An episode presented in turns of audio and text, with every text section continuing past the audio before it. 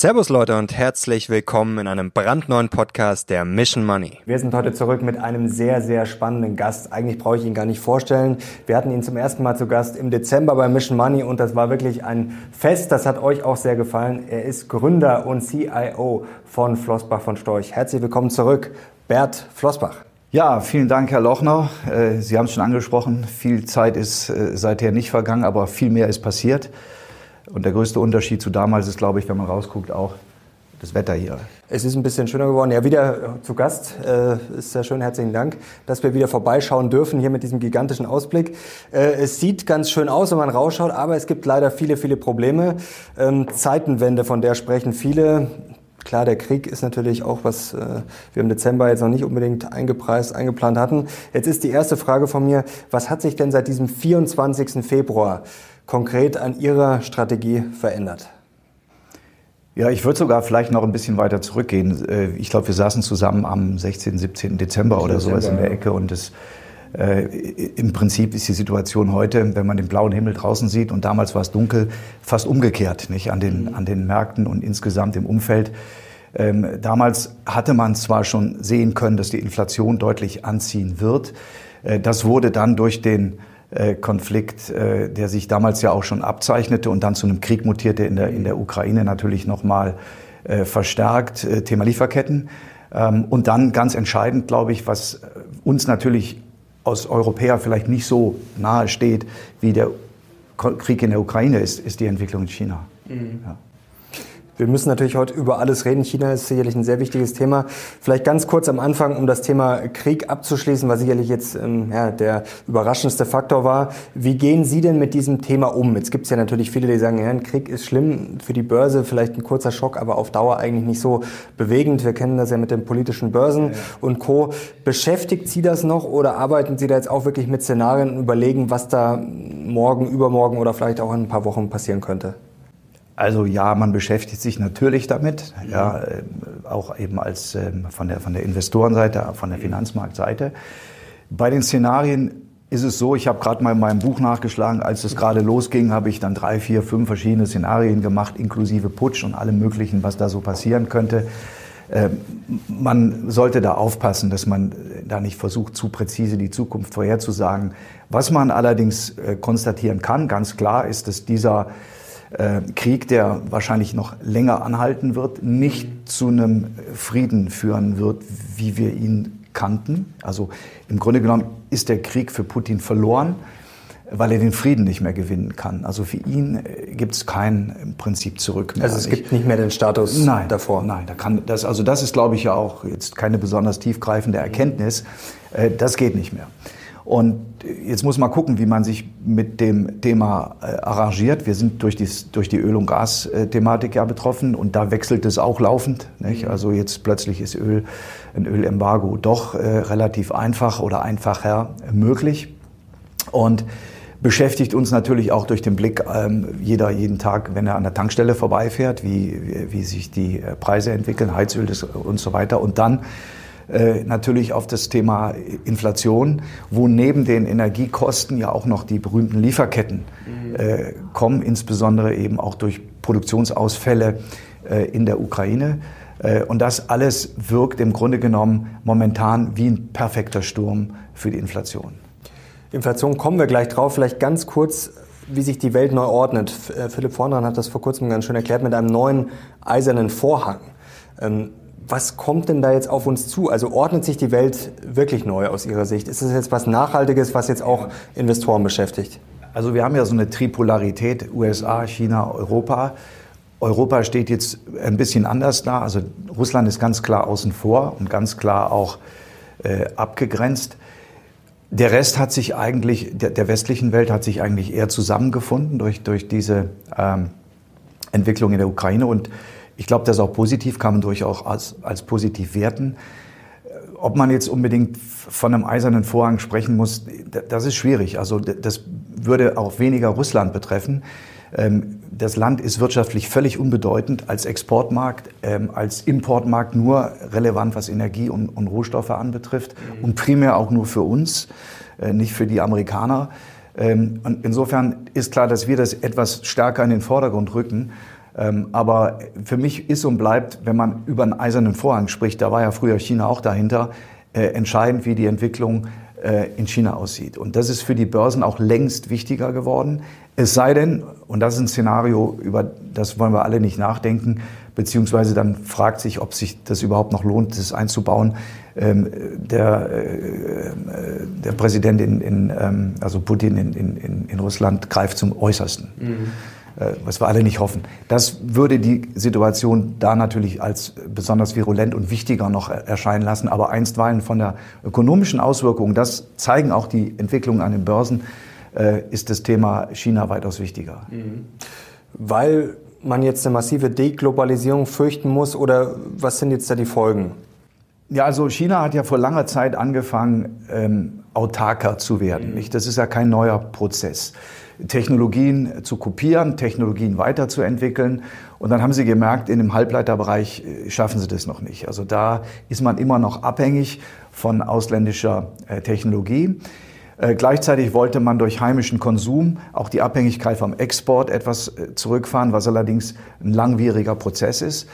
Ähm, und die Größenordnung des Marktes ist sowohl, was China als Werkbank betrifft, also Waren, die wir von da beziehen, die überall drin sind. Nicht? Ich, wenn ich hier rumgucke im Zimmer, wahrscheinlich steckt überall irgendwas Made in, in China äh, mit drin, also zumindest in jedem technischen oder elektrischen Gerät.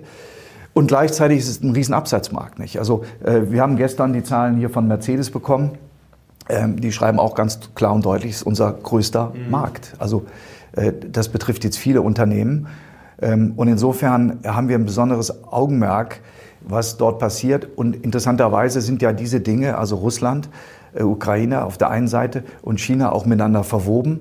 Äh, China ist ein Importeur von, von Nahrungsmitteln mhm. aus der Ukraine, von Rohstoffen aus Russland. Insofern hat das eine gewisse Bedeutung. Und China steht, glaube ich, jetzt, wenn man diese Tripolarität sich anschaut, da und sagt, okay, ähm, Russland ist jetzt sowieso auf dem Weg, ein zweites Nordkorea zu werden langfristig. Aber wir sichern uns die als Vasallen, mhm. der uns mit Rohstoffen versorgt. Nicht? So, und wo, wo wollen sie es auch sonst noch irgendwo verkaufen? Und ähm, die Europäer sind zwar einig, das hat man in China sehr aufmerksam verfolgt, ähm, oder einiger, die westliche Welt insgesamt, aber Europa ist natürlich durch diese Entwicklung geschwächt. Ne? Ähm, so, und dann bleibt, und das ist, glaube ich, wenn man Tripolarität dann ersetzt durch Bipolarität, das ist dann der Wettkampf zwischen äh, China und USA, der, und das ist das Positive, glaube ich, was man auch sagen kann, durch eine gegenseitige Abhängigkeit, und beide Parteien sind sich dessen bewusst, äh, gekennzeichnet ist. Keiner kann den anderen komplett vor den Kopf stoßen. Und deswegen würde ich diese, diese Abschottung, die vielleicht mit so einem Thema auch wie eiserner Vorhang beschrieben wird, würde ich nicht auf äh, China beziehen. Auf Russland äh, kann man das sicherlich äh, von sprechen. Und unter einer Regierung Putin oder einer einer Putin-Gefolgschaft, die dann später mal dran ist, wird sich daran auch nichts mehr ändern. Da droht Russland im Prinzip der komplette Bedeutungsverlust. Ich merke schon, das Thema China treibt Sie um. Ja. Also das ist ein großes Risiko. Ähm, wie stehen Sie denn jetzt zu China? Also wahrscheinlich nicht besonders bullish. Wir haben ja einige Probleme, natürlich die Lieferkettenprobleme. Wenn man jetzt die Videos sieht, wie da gegen Covid vorgegangen wird, das ist ja teilweise äh, beängstigend, wenn die Kinder dann in Uniformen in die Schule geschickt werden, wenn Tiere totgeprügelt werden. Also ähm, da machen sich, glaube ich, auch viele Zuschauer Sorgen, wenn sie das sehen. Wie schätzen Sie denn China jetzt ein? Also sind die auf einem kompletten Holzweg? Also Sie müssen Kindern mit der Uniform in, der, in, in die Schule, das gibt es ja auch in England. Ich glaube, das ist jetzt nicht. Nee, ich meine jetzt mit dem Schutz, äh, mit der Schutz. Nein, also die Entwicklung ist schon furchterregend. Und wir haben ja auch diese Videos gesehen, die für uns unvorstellbar sind. Mhm. Ja? Und ich habe jeden, ich klebe mir das jeden Tag ein. Heute Morgen kam wieder die Meldung aus Shanghai von der Kollegin, die da arbeitet, mhm. äh, die uns am Laufen, auf dem Laufenden hält. Äh, heute hatten wir zum ersten Mal äh, weniger als 10.000 Neuinfektionen in Shanghai.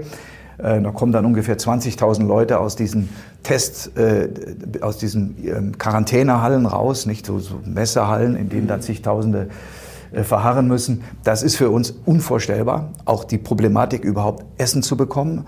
Es gab zeitweilig wirklich in einzelnen Wohnblöcken, Wohnblöcken Angst, überhaupt noch genügend Essen zu haben. Medikamente, das Gleiche. Es zeigt aber, wie weit Xi Jinping geht, ja, um diese Zero-Covid-Politik durchzuziehen. Und er benutzt die Provinzen, in dem Fall Shanghai, die Provinzregierung als Sündenböcke. Die kriegen die, ganze, äh, die, die ganzen Beschwerden von der Bevölkerung ab. Er steht also nicht so sehr im Rampenlicht. Das ist relativ clever. Aber wir wissen ja alle, im November ist der Parteitag. Er möchte zum dritten Mal äh, eine Fünfjahresperiode in Angriff nehmen und danach gerne noch eine weitere. Und da muss er natürlich mit einer Erfolgsmeldung kommen. Covid, das muss man verstehen, die Zero-Covid-Strategie hat der Mann zwei Jahre lang in seinem Land verkauft als das Beste auf der Welt. Mhm. Und er hat die Dominanz und die Überlegenheit äh, seiner Partei, des Systems, aber auch seiner Person anhand dieser Zero-Covid-Erfolge demonstriert. Jetzt kannst du nicht einfach hingehen und sagen, okay, Schnickschnack, äh, das war die Welt von gestern. Jetzt gehen wir in äh, eine völlig andere Richtung, zumal ja auch das wissen viele vielleicht nicht, in China die Impfungen weitaus geringer sind, die Impferfolge weitaus geringer sind als bei uns, vor allem äh, interessanterweise bei älteren Leuten. Auch wenn die Anzahl der, Tote, der Toten bisher extrem gering ist verglichen mit uns, ich äh, habe jetzt hier 190, äh, was haben wir hier, 400, äh, nee, das sind die Neuinfektionen, äh, es sind 200 Todesfälle ungefähr bisher, so, sofern man die Zahl also was ich gelesen habe, der Impfstoff ist ja schlechter. Ja. BioNTech wollen sie aber nicht wirklich. Da steckt ja auch so ein bisschen ja, Pol ja, gut, Politik das natürlich dahinter. Das ist ein Politikum mit, mit, mhm. mit BioNTech natürlich. Aber äh, die Angst ist, dass diese Geschichte dann doch unter der älteren Bevölkerung mhm. so um sich greift. Insofern ist die auch durchaus medizinisch ähm, nachvollziehbar, weil man eben diese Impfungen äh, unterlassen hat. Und Xi Jinping hängt da jetzt in einer echten Sackgasse einfach zurückrudern und zu riskieren, dass die Anzahl der Toten von diesen paar hundert Niveaus auf viele, viele, viele tausend oder zigtausend steigen, würde ihm enorm an, an Ansehen äh, kosten. Und gleichzeitig, das stimmt einen dann aber auch wieder etwas positiver, was, die, äh, was das Handling anbetrifft, will er dieses Jahr zeigen, dass China stärker wächst als die USA. Mhm. Nicht? Das ist eigentlich die Erfolgsmeldung, die im November kommen muss. Wir sind auch dieses Jahr stärker gewachsen als Amerika. Und deswegen sind diese völlig verrückten Lockdowns, wo man quasi das ganze Land zu Hause einsperrt, eigentlich nicht zu erwarten. Und ich habe heute Morgen nochmal ähm, hier ein Update von, von den Logistik- und Containervolumen bekommen. Äh, die bewegen sich immer noch ungefähr auf drei Viertel des Niveaus äh, des Vorjahres. Also es ist ein starker Rückgang, aber es ist kein, kein kompletter Lockdown. Und die haben sehr viel automatisiert und leben natürlich da auch auch hier für uns unvorstellbar, in der Blase. Die wohnen also mhm. dann nicht nur äh, im Büro, sondern auch im Hafen oder in der Fabrikhalle. Ähm, und äh, es soll so lange wie möglich eben gewährleistet sein, dass die Produktion weiterläuft. Also können wir sagen, diese Dauer-Lockdowns muss man noch befürchten, wird aber die Börse im Zweifel jetzt nicht äh, umhauen, wird, ist ein Risiko, ja, was begrenzt ist. Also wir kennen ja alle diese pandemische Entwicklung und ähm, wir, wir, wissen, dass dieses Omikron-Virus sehr ansteckend ist. Mhm. Und auch wenn die Zahlen jetzt zurückgehen, äh, es, gibt dann wieder Einzelfälle in einer anderen, in einer anderen Provinz. Hangzhou, äh, habe ich heute gelesen, fängt jetzt auch mit Massentests an. Peking zieht die weiter durch. Und äh, wenn man sich vorstellt, dass das jetzt wirklich um sich greift und Zero Covid als, absolute, als absolutes Paradigma quasi wie eine Ideologie bestehen bleibt, dann hätte das schon un unglaubliche Konsequenzen. Mhm. Und wir werden das auch, wir werden das auch sehen ähm, im Laufe des Jahres. Wir kommen vielleicht gleich nochmal dazu zum Thema ähm, Lieferketten. Mhm. Also wir werden in einigen Bereichen im Laufe des Jahres spätestens zur Weihnachtszeit leere Regale äh, hier haben. Okay, das ist schon mal eine steile These, da werden wir natürlich gleich noch drüber reden. Wollen wir noch ganz kurz bei diesem China-Thema bleiben, weil da ja sehr viele andere Sachen mit dranhängen. Ähm, meine erste Frage wäre, wen sehen Sie denn jetzt vorne? Also wenn man sich die momentane Verfassung anschaut, macht China jetzt nicht unbedingt das beste Bild. Aber jetzt gibt es ja natürlich Kollegen wie Ray Dalio, die sagen, ja, China ist da auf jeden Fall gut aufgestellt. Es gibt viele wie Frank Sieren, der auch schon öfter bei uns zu Gast war, der sagt, ja, China ist eigentlich schon vorbeigezogen und es ist so eine Frage der Zeit. Also wie sehen Sie denn dieses Wettrennen zwischen China und den USA? Also wir sind durch diese, durch diese Covid-Geschichte jetzt an einem interessanten Punkt, wo das System doch im gewissen Sinne getestet wird. Mhm. Und jetzt muss man einschränkend sagen, es gibt zehn Bücher, die China totgeschrieben haben. Ja, die waren alle falsch. Das ging Anfang der 2000er los. Es ging weiter, weiter, weiter, weiter. Äh, das Erfolgsmodell hat funktioniert und auch diese Common Prosperity, wenn man jetzt nach Ludwig Erhard gehen würde, Wohlstand für alle. Ähm, Politik hat ja durchaus am Anfang auch sehr viel Sinnvolles gebracht, nämlich Korruptionsbekämpfung und so weiter. Jetzt ist es aber in einen Personenkult mutiert. Das war ja auch der Grund, warum man nur zwei Amtszeiten haben wollte. Und Xi Jinping setzt alles aus. Also er will, ich will nicht sagen, auf den Spuren Maos, auf dem Pfad Maos weiterschreiten, aber es hat schon so diese Anzeichen. Und ähm, die Einschränkungen im, im täglichen Verkehr, wir machen das hier über VPNs, äh, sind schon im, im, in der Kommunikation sind schon gravierend. Und China verliert sicherlich ganz klar als Investitionsstandort, das hören wir auch schon von Firmen, an Attraktivität. Es ja ist es noch investierbar aus Ihrer Sicht? Jetzt äh, von der Börse her oder was? Ja, genau. Ich würde mal so sagen, man muss eine hohe Risikoprämie drauflegen, wenn man in China investiert. Also man, man braucht eine sehr niedrige Bewertung, die sehr viel Schlimmes im Prinzip schon einpreist, mhm. auf gut Deutsch. Äh, und es sind natürlich auch viele Unternehmen, bei denen die ganze Corporate Governance eine Katastrophe ist. Mhm. Das war auch, glaube ich, der Grund für das äh, Implodieren des China-Booms, den wir ja schon vor geraumer Zeit mal hatten, äh, wo, wo dann äh, die Kursentwicklung sich pulverisiert hatte. Äh, das waren Themen wie Korruption. Aber es ist eine relativ schlechte Corporate Governance und Alibaba zeigt ja auch, wie stark der Staat da rein regiert. Das gleiche gilt für Tencent, also wenn man die ganz Großen nimmt. Ähm, also und gleichzeitig sind sicherlich die kleineren Firmen durchaus werden auch gefördert. Artificial Intelligence hat also eine große Bedeutung, Elektromobilität hat eine große Bedeutung. Ähm, da wird man sicherlich eher Rückenwind von der Regierung bekommen. Also man sitzt immer, muss immer entweder mit der Regierung so ein bisschen im Bett sitzen, wenn man investiert, oder aufpassen, dass, dass die Regierung nicht komplett das Gegenteil dessen möchte, was ich eigentlich als Inhaber mhm. einer solchen Firma anstrebe. Der Aktienmarkt ist extrem schlecht, äh, nicht nur dieses Jahr, sondern auch über viele Jahre äh, gelaufen, auch langfristig gelaufen und reflektiert im Prinzip auch diese Abkopplung. Nicht? Das Narrativ war ja, China wächst und der Aktienmarkt wächst eins zu eins mit. Das war nicht der Fall. Aus guten Gründen nicht. Aber wo ist denn, ich sage jetzt mal, wo ist denn das Geld geblieben? Weil China wächst ja seit Jahren. Jetzt gibt es natürlich viele, die sagen, ja, das stimmt alles nicht, die Zahlen sind gefälscht. Wenn ich mir den Aktienmarkt anschaue, ähm, der ist ja wirklich schlecht gelaufen die letzten ja. Jahre. Also wo ist denn das Wachstum? Also bei den Aktionären ist es im Zweifel nicht. Nein, also die Aktienkurse haben sich nicht entsprechend entwickelt. Das liegt auch daran, dass ja viele große Staatsfirmen in China den Markt dominieren. Die sind chronisch entweder nicht profitabel ähm, oder waren in der Vergangenheit auch immer wieder in Korruptionsthemen verwickelt. Dann haben wir die Blase am, am, am Immobilienmarkt, die ja auch recht skurril war. Ähm, und ich glaube, diese ganze Investmentkultur ist in, in, in, China noch nicht sehr ausgeprägt. Also das ganze Thema, wie gesagt, Transparenz, Corporate Governance mhm. etc. Plus die Einmischung, Einmischung des Staates äh, in, in höchstem Maße. Äh, und deswegen haben sich die Kurse eben auch, auch nicht entsprechend entwickelt. Und ich kann mir nicht vorstellen, äh, dass die chinesische Börse unter, dieser, unter diesem Regime dauerhaft wirklich floriert. Es gibt dann einzelne Bereiche, aber selbst Firmen, die von, vom, vom, von der E-Mobility profitieren, und nehmen wir mal Autohersteller wie Geely oder so, die Aktien, die auch hoch gelobt wurden, sind auch wieder äh, zerbröselt.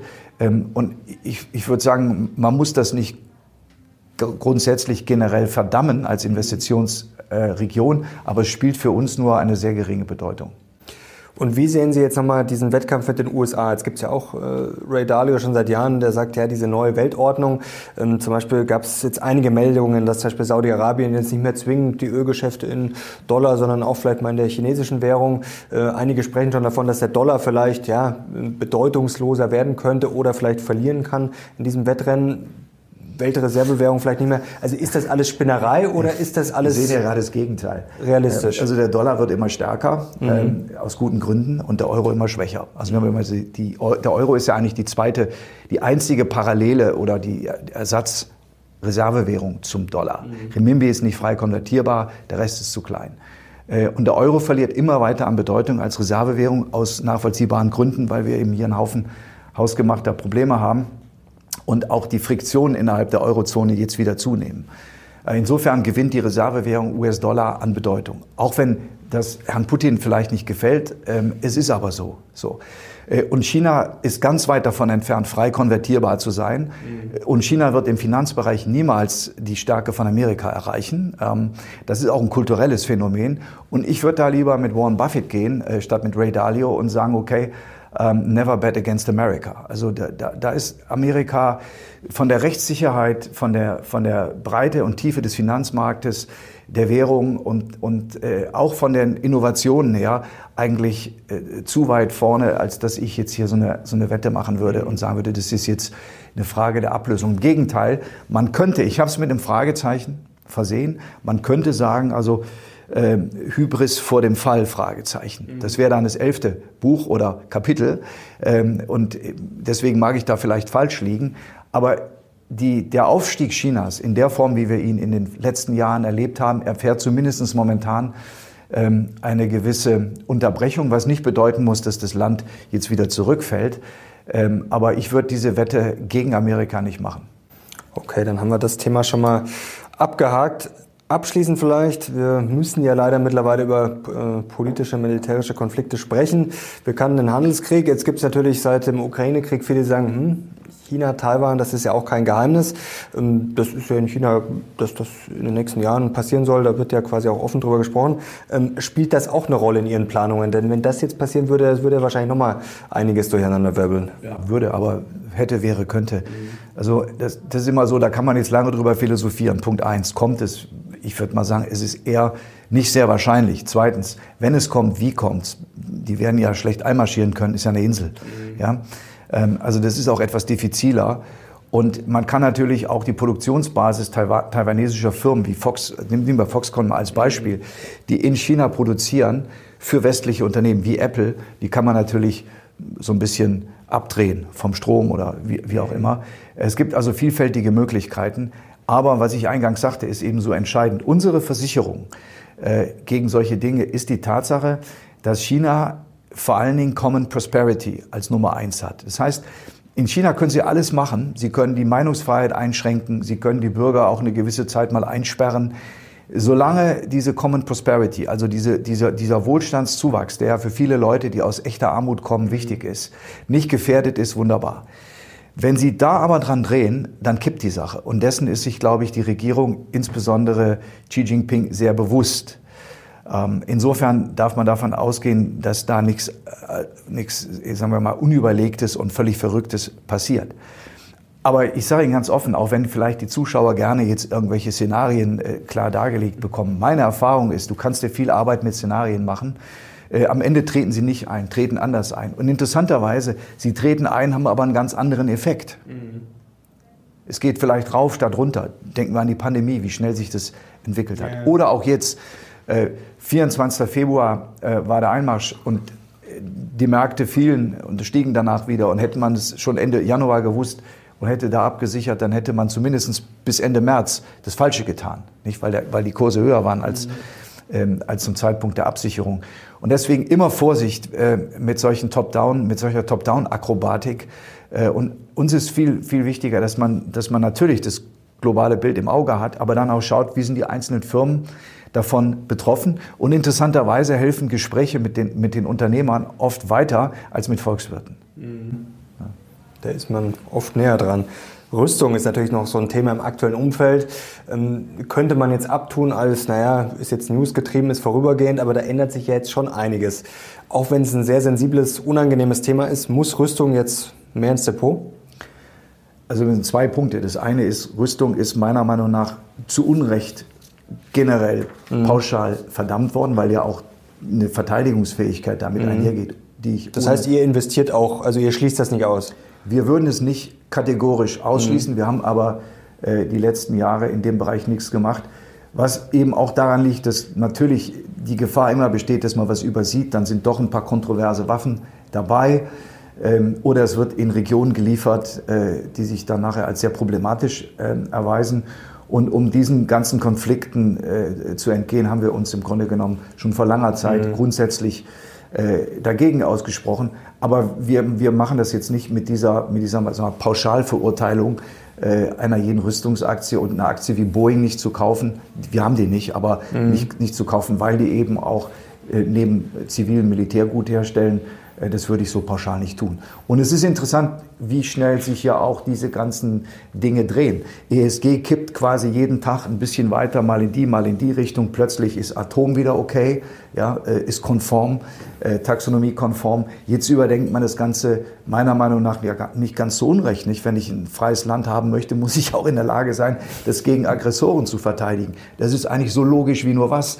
Aber das passt im Prinzip in diese, in diese Denke nicht ganz rein. Und da ist dann Pazifismus und Zynismus äh, sehr nah beieinander. Äh, und das gilt im Übrigen auch äh, für viele ESG-Themen, wo man leider sagen muss, das ist doch sehr missbraucht worden mhm. Äh, von einigen Greenwashern und Marketing-Akrobaten. Ähm, und äh, teilweise äh, grenzt es dann an Zynismus, wenn ich da nicht investiere, aber jeden Tag die Produkte fröhlich nutze. Und deswegen ähm, würde ich das auch nicht ideologisch betrachten. Also man muss das Fall für Fall sehen. Ähm, aber auch hier, Sie haben Zeitenwende gesagt, ich habe das neue Realität äh, genannt jetzt im letzten Quartalsbericht. Das ist eine neue Realität, die uns ja dann auch am 27. Februar im Bundestag äh, eingeholt hat. Ähm, und ich würde sagen, dem muss man sich einfach stellen. Also mhm. man sollte nicht ideologisch durch die, durch die Gegend laufen. Deswegen aber Rüstungsaktien zu kaufen, vor allen Dingen, weil die stark gestiegen sind, wäre, glaube ich, auch äh, prozyklisch.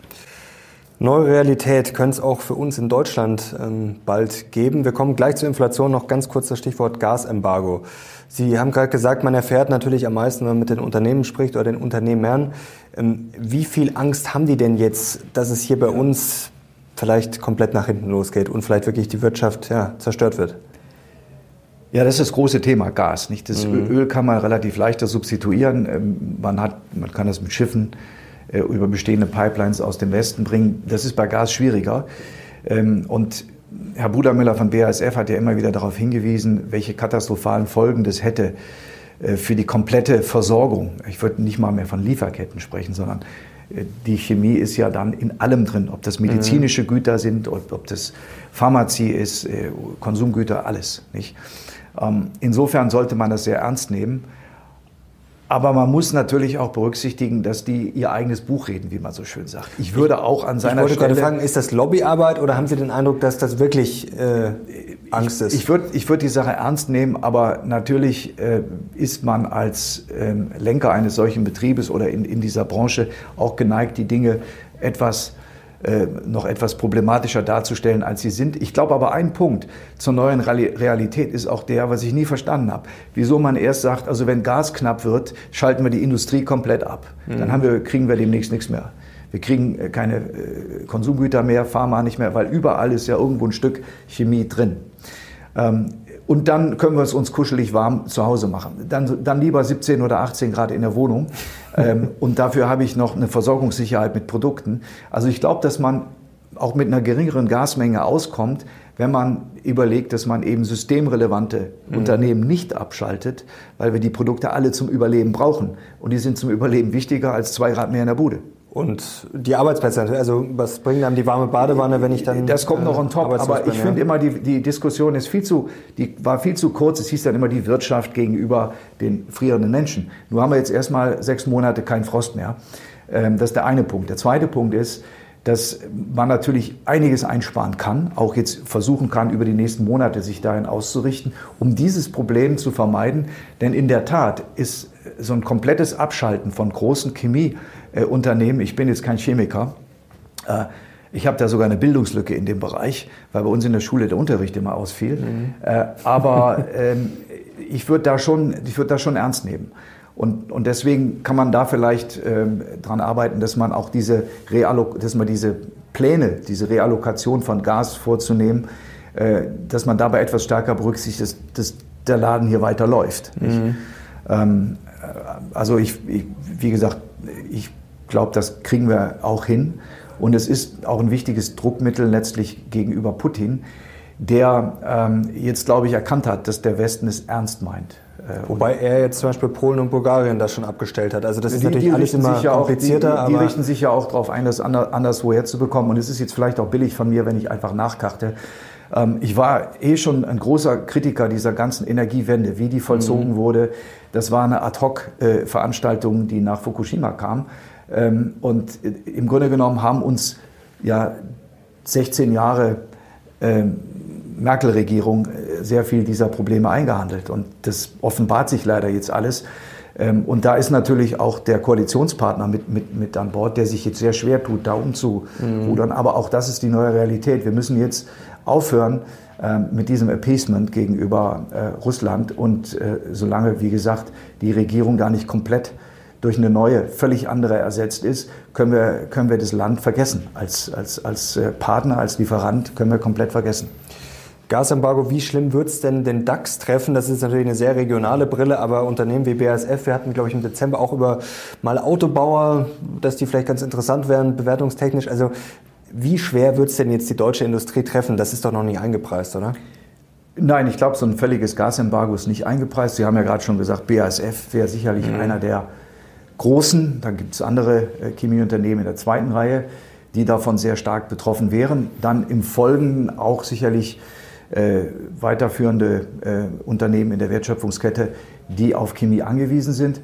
Ähm, das Interessante, weil Sie die Autobauer ansprachen, ist aber natürlich, dass die sich schon sehr gut diversifiziert haben, auch mit ihren Produktionsstandorten. Mhm. Mercedes, wie gesagt, gestern Zahlen gebracht.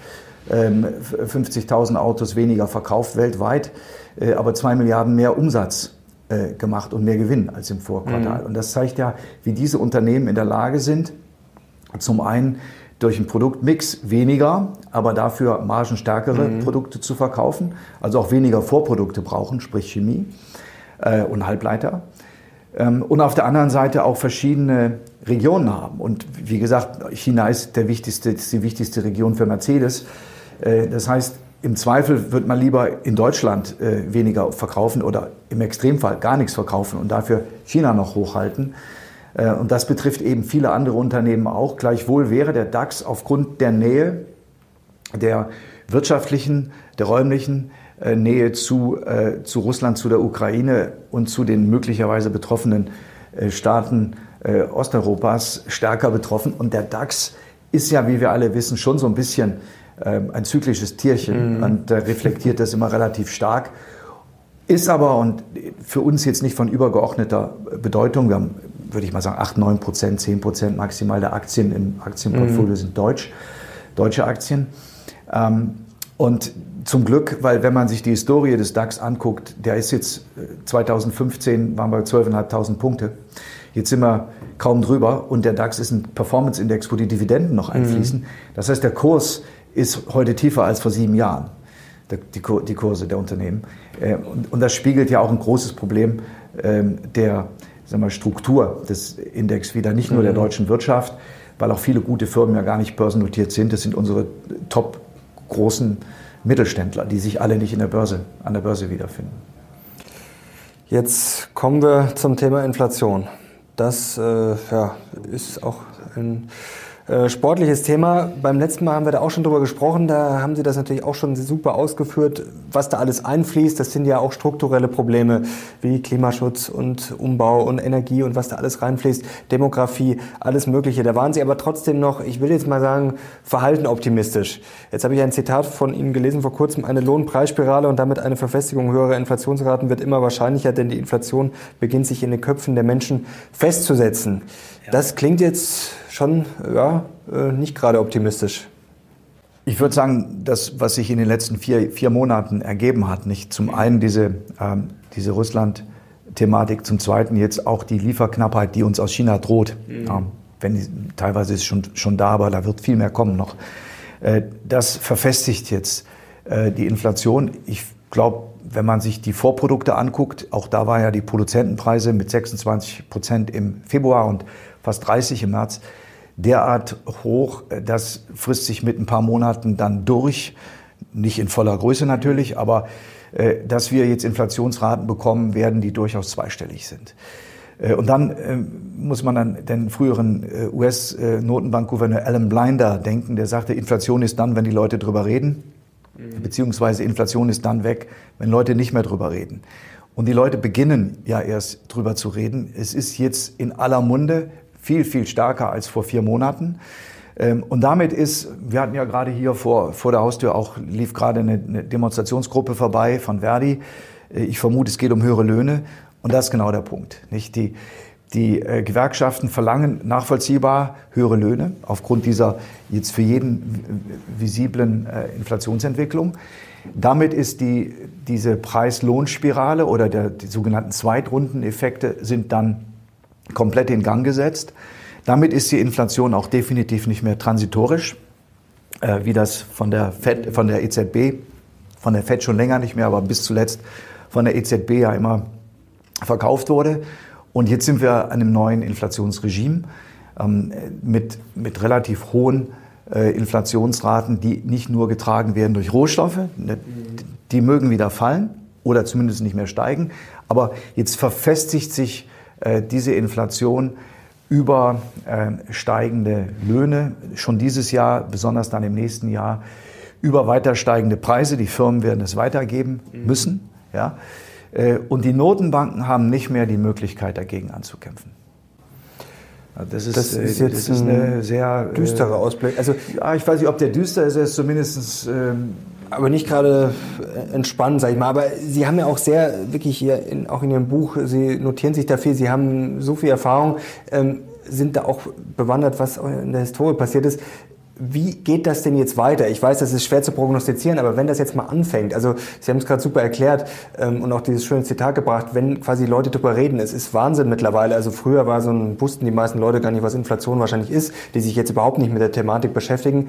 Ähm, Im Supermarkt kommt jetzt teilweise schon, ich glaube Edeka oder Rewe war es, äh, Durchsage, ähm, ja, Inflation ist, wenn die Preise schneller. Selbst da ist das schon angekommen auf Plattformen wie TikTok, wo sich die Leute jetzt für solche Themen nicht interessieren. Hashtag Inflation hat, weiß ich nicht, eine Milliarde Aufrufe. Ähm, das ist Wahnsinn. Also das ist wirklich jetzt gerade so richtig am Durchschlagen. Ähm, wie lange wird das denn anhalten? Also das scheint jetzt erst so richtig in Schwung zu kommen. Jetzt haben wir diese Zweitrundeneffekte. Ja. Das verschwindet doch jetzt nicht in ein paar Monaten, oder? Also man muss da, man muss da bescheiden sein, wenn man versucht, solche Entwicklungen jetzt langfristig mhm. durchzuprognostizieren. Entscheidend war, dass mit der Pandemie wurde eigentlich durch die enormen Zuwendungen die die Geldmenge stark nach oben getrieben haben. In Amerika gab es ja die skurrilen Fälle, wo Leute mehr verdient haben als zum Zeitpunkt ihrer Arbeitstätigkeit, ähm, wo also das Füllhorn ausgeschüttet wurde. Vielleicht am Anfang durchaus nachvollziehbar, aber in einem Umfang, äh, der doch sehr hoch war. Und dann wurde das Geld erstmal gebunkert, wurde dann langsam kaufkraftwirksam, begann dann in Amerika logischerweise auch eher als bei uns die Preise zu treiben. Mhm. Und jetzt kommen diese äh, Lieferketten-Themen noch on top. Ähm, treffen also auch auf genügend Geld. Die Notenbanken haben sehr spät dann angefangen zurückzurudern. Die, die USA, die Fed hat es jetzt gemacht, beginnt jetzt auch mit Zinserhöhungen. Ähm, bei der EZB sind wir noch weit hinten dran, in Japan sowieso. Äh, und das zeigt, dass wir, glaube ich, immer, wir waren ja auch relativ frühe Warner aufgrund dieser massiven Anstiege der ähm, Geldmenge bei der Zentralbank, die aber nicht wirklich relevant wurde, weil die Kreditvergabe relativ beschränkt war, lange Zeit. Und das hat sich alles geändert. Äh, und mit der beschränkten Möglichkeit der Notenbanken dagegen anzukämpfen, weil die die Zinsen eben nicht so hoch nehmen können, wie sie müssten, ähm, droht dieses Thema, ich will nicht sagen aus dem Ruder zu laufen, aber ich würde mal von so einer trabenden Inflation sprechen, ich habe die 70er Jahre noch als, als, als Kind und Jugendlicher in Erinnerung.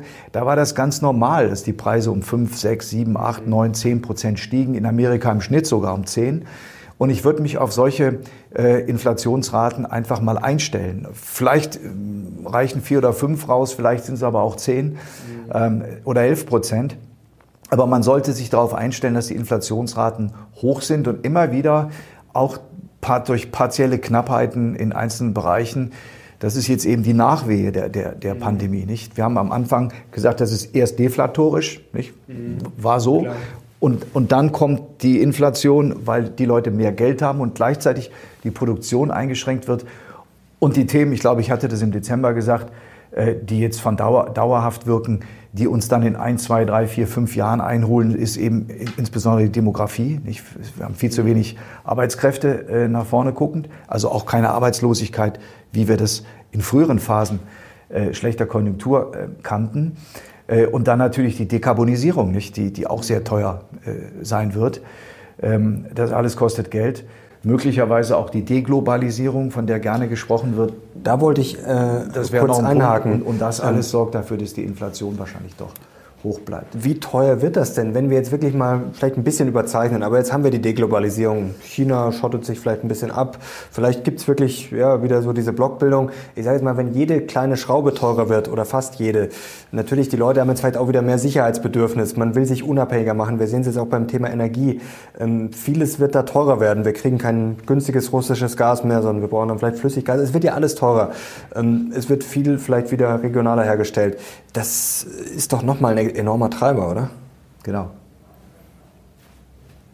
Sie das, ja. das heißt, das macht das Ganze noch äh, schwieriger. Ähm, jetzt, jetzt, fragen die Leute ja immer, was mache ich denn jetzt mit meinem Geld? Das ist ja die Frage, die am öftesten kommt.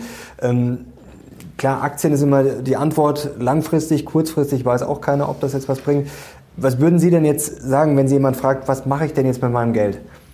Ich glaube, der Anlagehorizont ist, wenn man das, was wir bisher diskutiert haben, nochmal sich durch den Kopf gehen lässt, äh, besonders relevant. Mhm. Ja? Und dann der Sinn und Zweck des Investierens. Und wir hatten ja diese äh, Boom-Bust-Entwicklung, also diese geplatzte Blase, kann man ja inzwischen sagen, im, im Tech-Bereich, zweite Reihe, äh, sage ich mal salopp, äh, dass Leute sehr kurzfristig Spaß hatten am Spekulieren, an hohen Kursgewinnen und dann äh, wurde gesagt, ja, hier das ist alles viel zu langweilig, ich möchte hier einen Doppler haben. Ähm, in zwölf Monaten mindestens, wenn überhaupt, so lange warten. Äh, das sollte man vergessen. Das kann man machen, wenn man so ein bisschen sich austoben möchte als Ersatz ähm, für Gaming oder so.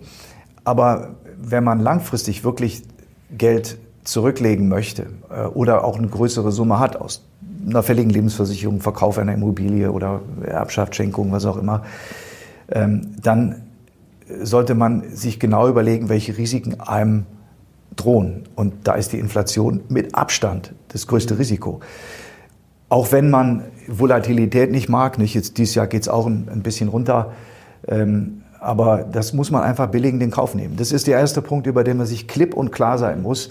Bloß weggucken, wenn es mal ein paar Prozent fällt, vorausgesetzt, ich kann mir das leisten und bin nicht in einer hundertjährigen Österreich-Anleihe äh, investiert, die sich jetzt im Kurs fast gedrittelt hat, äh, wo man eben sieht, welche Effekte steigende Zinsen auf Bonds haben. Die verlieren viel mehr als Aktien. Ähm, das war im Prinzip auch die dramatische Erkenntnis ähm, des ersten Quartals, dass Bonds als Puffer in einem Portfolio, also sichere Bonds, sichere Staatspapiere, Bundesanleihen, ähm, nicht risikomindernd sind, sondern risikoerhöhend wirken. Jetzt wird ja immer gesagt, Anleihen werden wieder attraktiver, wenn die quasi die Zinsen steigen. Aber stimmt das wirklich? Ist das jetzt wirklich also, attraktiver Sagen Sie mir mal, wenn Sie jetzt eine, wenn Sie jetzt eine Anleihe kaufen können, die sagen wir mal 0,9 Prozent Zins bringt. Und Sie gehen von 10 Prozent Inflation aus. Von mir aus 5, sagen wir optimistisch, sagen wir 5. Und Sie kriegen 0,9 pro Jahr für die nächsten 10 Jahre. Und dann haben Sie 5 Prozent Inflation. Das ist ja, ist ja finanzieller Suizid. Mhm. Also, also ist es Unfug. Die, damit Bonds wirklich interessant sind. Nicht als Trading, das, das kann man natürlich auch sagen. Wenn, das, wenn der Zins mal hochgeht und ich spekuliere, dass er wieder ein bisschen fällt und nutze in dieser Phase einen Gewinn, den die Bonds ja dann machen, äh, das, das kann auch mal äh, sinnvoll sein, wenn, wenn der Zins zu schnell, zu stark steigt. Aber erst dann, und das war der, ist der Unterschied heute, neue Realität zu früher, es gab in Deutschland nie, niemals bis vor wenigen Jahren negative Realzinsen. Gab es nicht. Mhm. Wenn die Inflation hoch war, waren die Zinsen noch höher. Gut, ein Teil davon geht an Steuern weg, also ist mal wieder auf der Inflation. Aber davon sind wir so weit entfernt, dass es eigentlich für einen Anleger, der langfristig Geld anlegen möchte, überhaupt keinen Sinn macht, in Bonds zu gehen mit einer klassischen Kaufhaltestrategie. Das mhm. macht wenig Sinn. Ähm, das gleiche gilt für Kasse die, die wird auch, selbst wenn der, wenn der Negativzins uns bald verlässt, wovon auszugehen ist, äh, auf Null geht, dann habe ich Null bei einer Inflation von fünf. Das macht auch keinen Sinn. Also halte ich die Kasse für das Geld, das ich kurz- und mittelfristig brauche, für die nächsten 12, 18, 24 Monate, vielleicht noch ein bisschen länger. Ich kann es ja auch abstufen. Nicht? Und äh, ein Teil kann ich aber in der Regel oder wenn ich einen Teil langfristig investieren möchte, dann sollte ich den logischerweise nicht in Bonds äh, investieren und auch nicht äh, lange in Kasse liegen lassen. Da liegt der Puffer und der ist für viele Leute, glaube ich, sehr wichtig, auch um ruhig zu bleiben, wenn es mal äh, stürmische Zeiten gibt. Und da sollte aber nur der Puffer liegen. Strategisch, wenn ich jetzt 100.000 Euro habe und brauche davon 10.000 als Puffer, von mir aus 15, äh, soll ich dann wenigstens 70 oder 80 äh, langfristig investieren ähm, und sinnvollerweise das Gros davon in Aktien nicht. Also mhm. was wollen Sie sonst machen? Immobilien ist ein ganz heikles Thema in diesen Zeiten, weil Sie nicht davon ausgehen können, können dass Sie die Inflation hier komplett durch Mietsteigerungen ausgeglichen kriegen, wenn sie im Wohnbereich unterwegs sind. Sind Anleihen zu Immobilien eine Alternative? Das könnte ja auch vielleicht, also jetzt nicht zu Aktien, ja, ich, aber ich glaube Immobilien, das, Immobilien sind nur für große Investoren mhm. sinnvoll. Wenn stellen Sie sich vor, Sie haben 100.000 Euro, Sie nehmen 400.000 Kredit auf, äh, kaufen davon ein oder zwei Wohnungen, vermieten die und dann fällt der Mieter aus. Sie haben den ganzen anderen Kram und Ärger. Äh, das ist nicht vergleichbar. Das ist ein unternehmerisches Unterfangen, das überhaupt nicht vergleichbar ist mit einer passiven Anleihe. Mhm. Und deswegen glaube ich, Immobilien zum selber benutzen, selber bewohnen, wunderbar. Aber Immobilien, eine Wohnung oder ein Haus als Zinshaus, ähm, ist ein schwieriges Unterfangen. Und die Wertzuwächse sind da, glaube ich, jetzt im Wesentlichen durch. Äh, und die Mietsteigerungen werden, weil es ja politisch natürlich ein sehr heikles Thema ist, sich nicht so ohne weiteres umsetzen lassen mhm. wie bei Gewerbeobjekten, die dann von großen institutionellen Investoren äh, gehalten werden. Aber ich glaube, äh, beide Sektoren haben äh, ihren äh, größten Sexappeal als Zinsanlage, Immobilien mhm. als wirkliche Zinsanlage äh, verloren. Sexappeal, Energie und Rohstoffe ist schon gut gelaufen.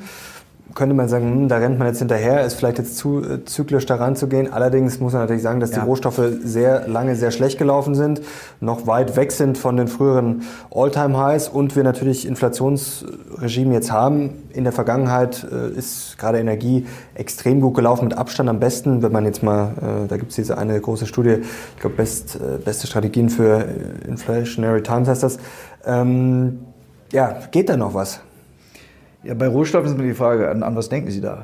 Ja gut, Rohstoffe sagt man mal pauschal, muss man natürlich unterscheiden. Also jetzt Öl, Gas, Gold, Silber, Nickel, Co. Also klar, Rohstoffe sind immer sehr allgemein. Also, also man, man kann die meisten Rohstoffe ja nicht kaufen. Nicht? Mhm. Sie können, die müssen ja in den Keller legen, irgendwie äh, Kupfer, Barren geht vielleicht noch.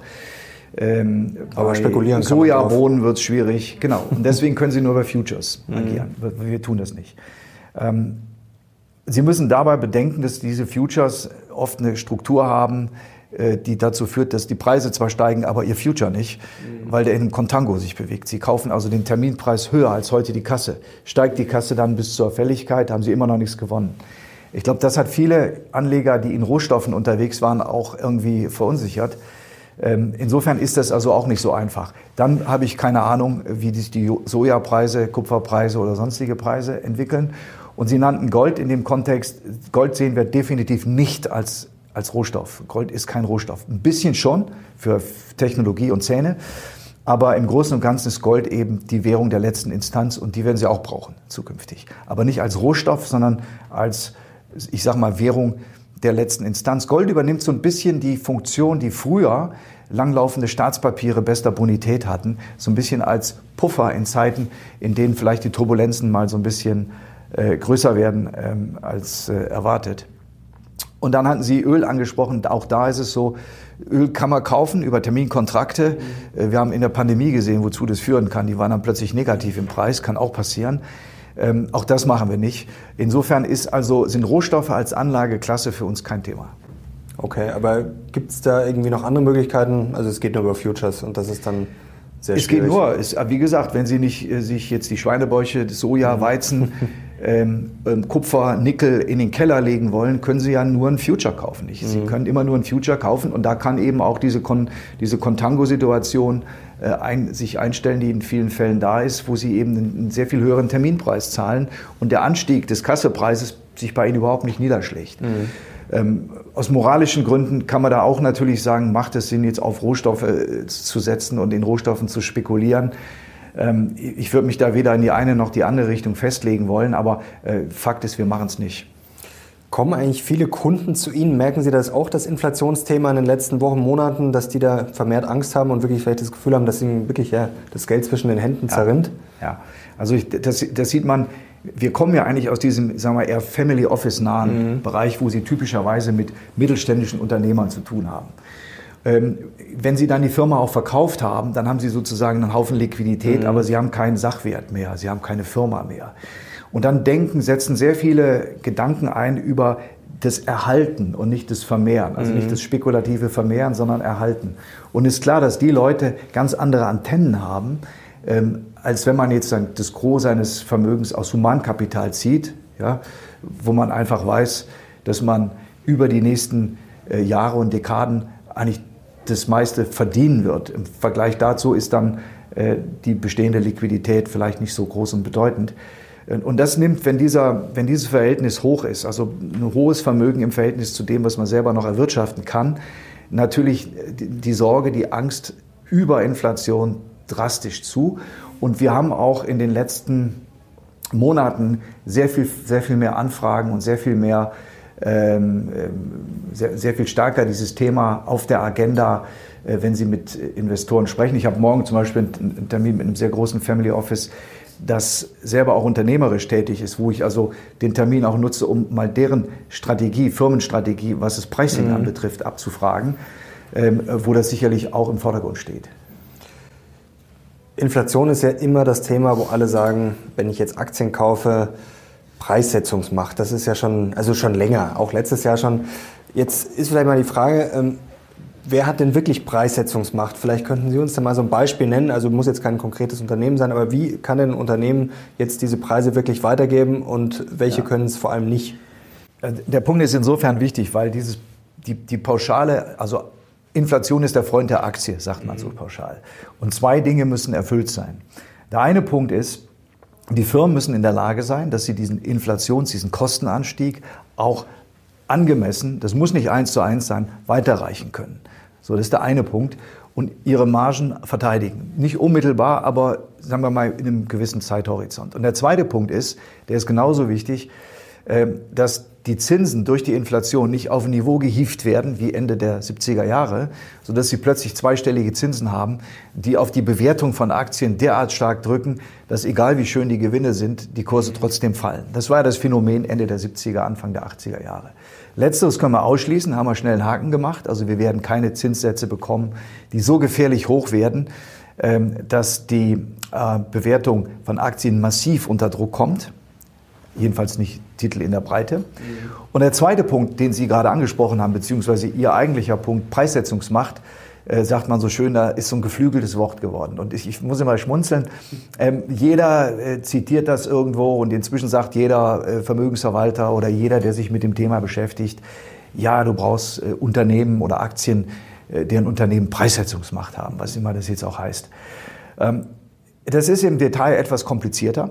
Mhm. Ich hatte das Beispiel Mercedes gerade beschrieben. Da ist es sehr augenscheinlich. Preissetzungsmacht gestaltet sich zwei, zweiseitig da. Zum einen Mix, Sie können auch knappe Güter stärker dahin, dahin schieben, wo die Margen höher sind, also in teurere Autos. Ähm, und zweitens, lassen Sie einfach mal die Rabatte weg. Denn Preissetzung oder der Preis war ja Listenpreis minus Rabatt. Schwupp, das geht alles ganz schnell im Moment, haben Sie Preissetzungsmacht. Die, die Kunst für solche Firmen ist natürlich jetzt, diese Preissetzungsmacht zu perpetuieren. Das ist ja auch Ziel der Strategie, diese Premium, äh, Premiumisierung durchzusetzen. Wir machen nicht mehr 0815, wir wollen gezielt den Premium-Bereich haben, in dem eben auch die Preissensitivität nicht so hoch ist.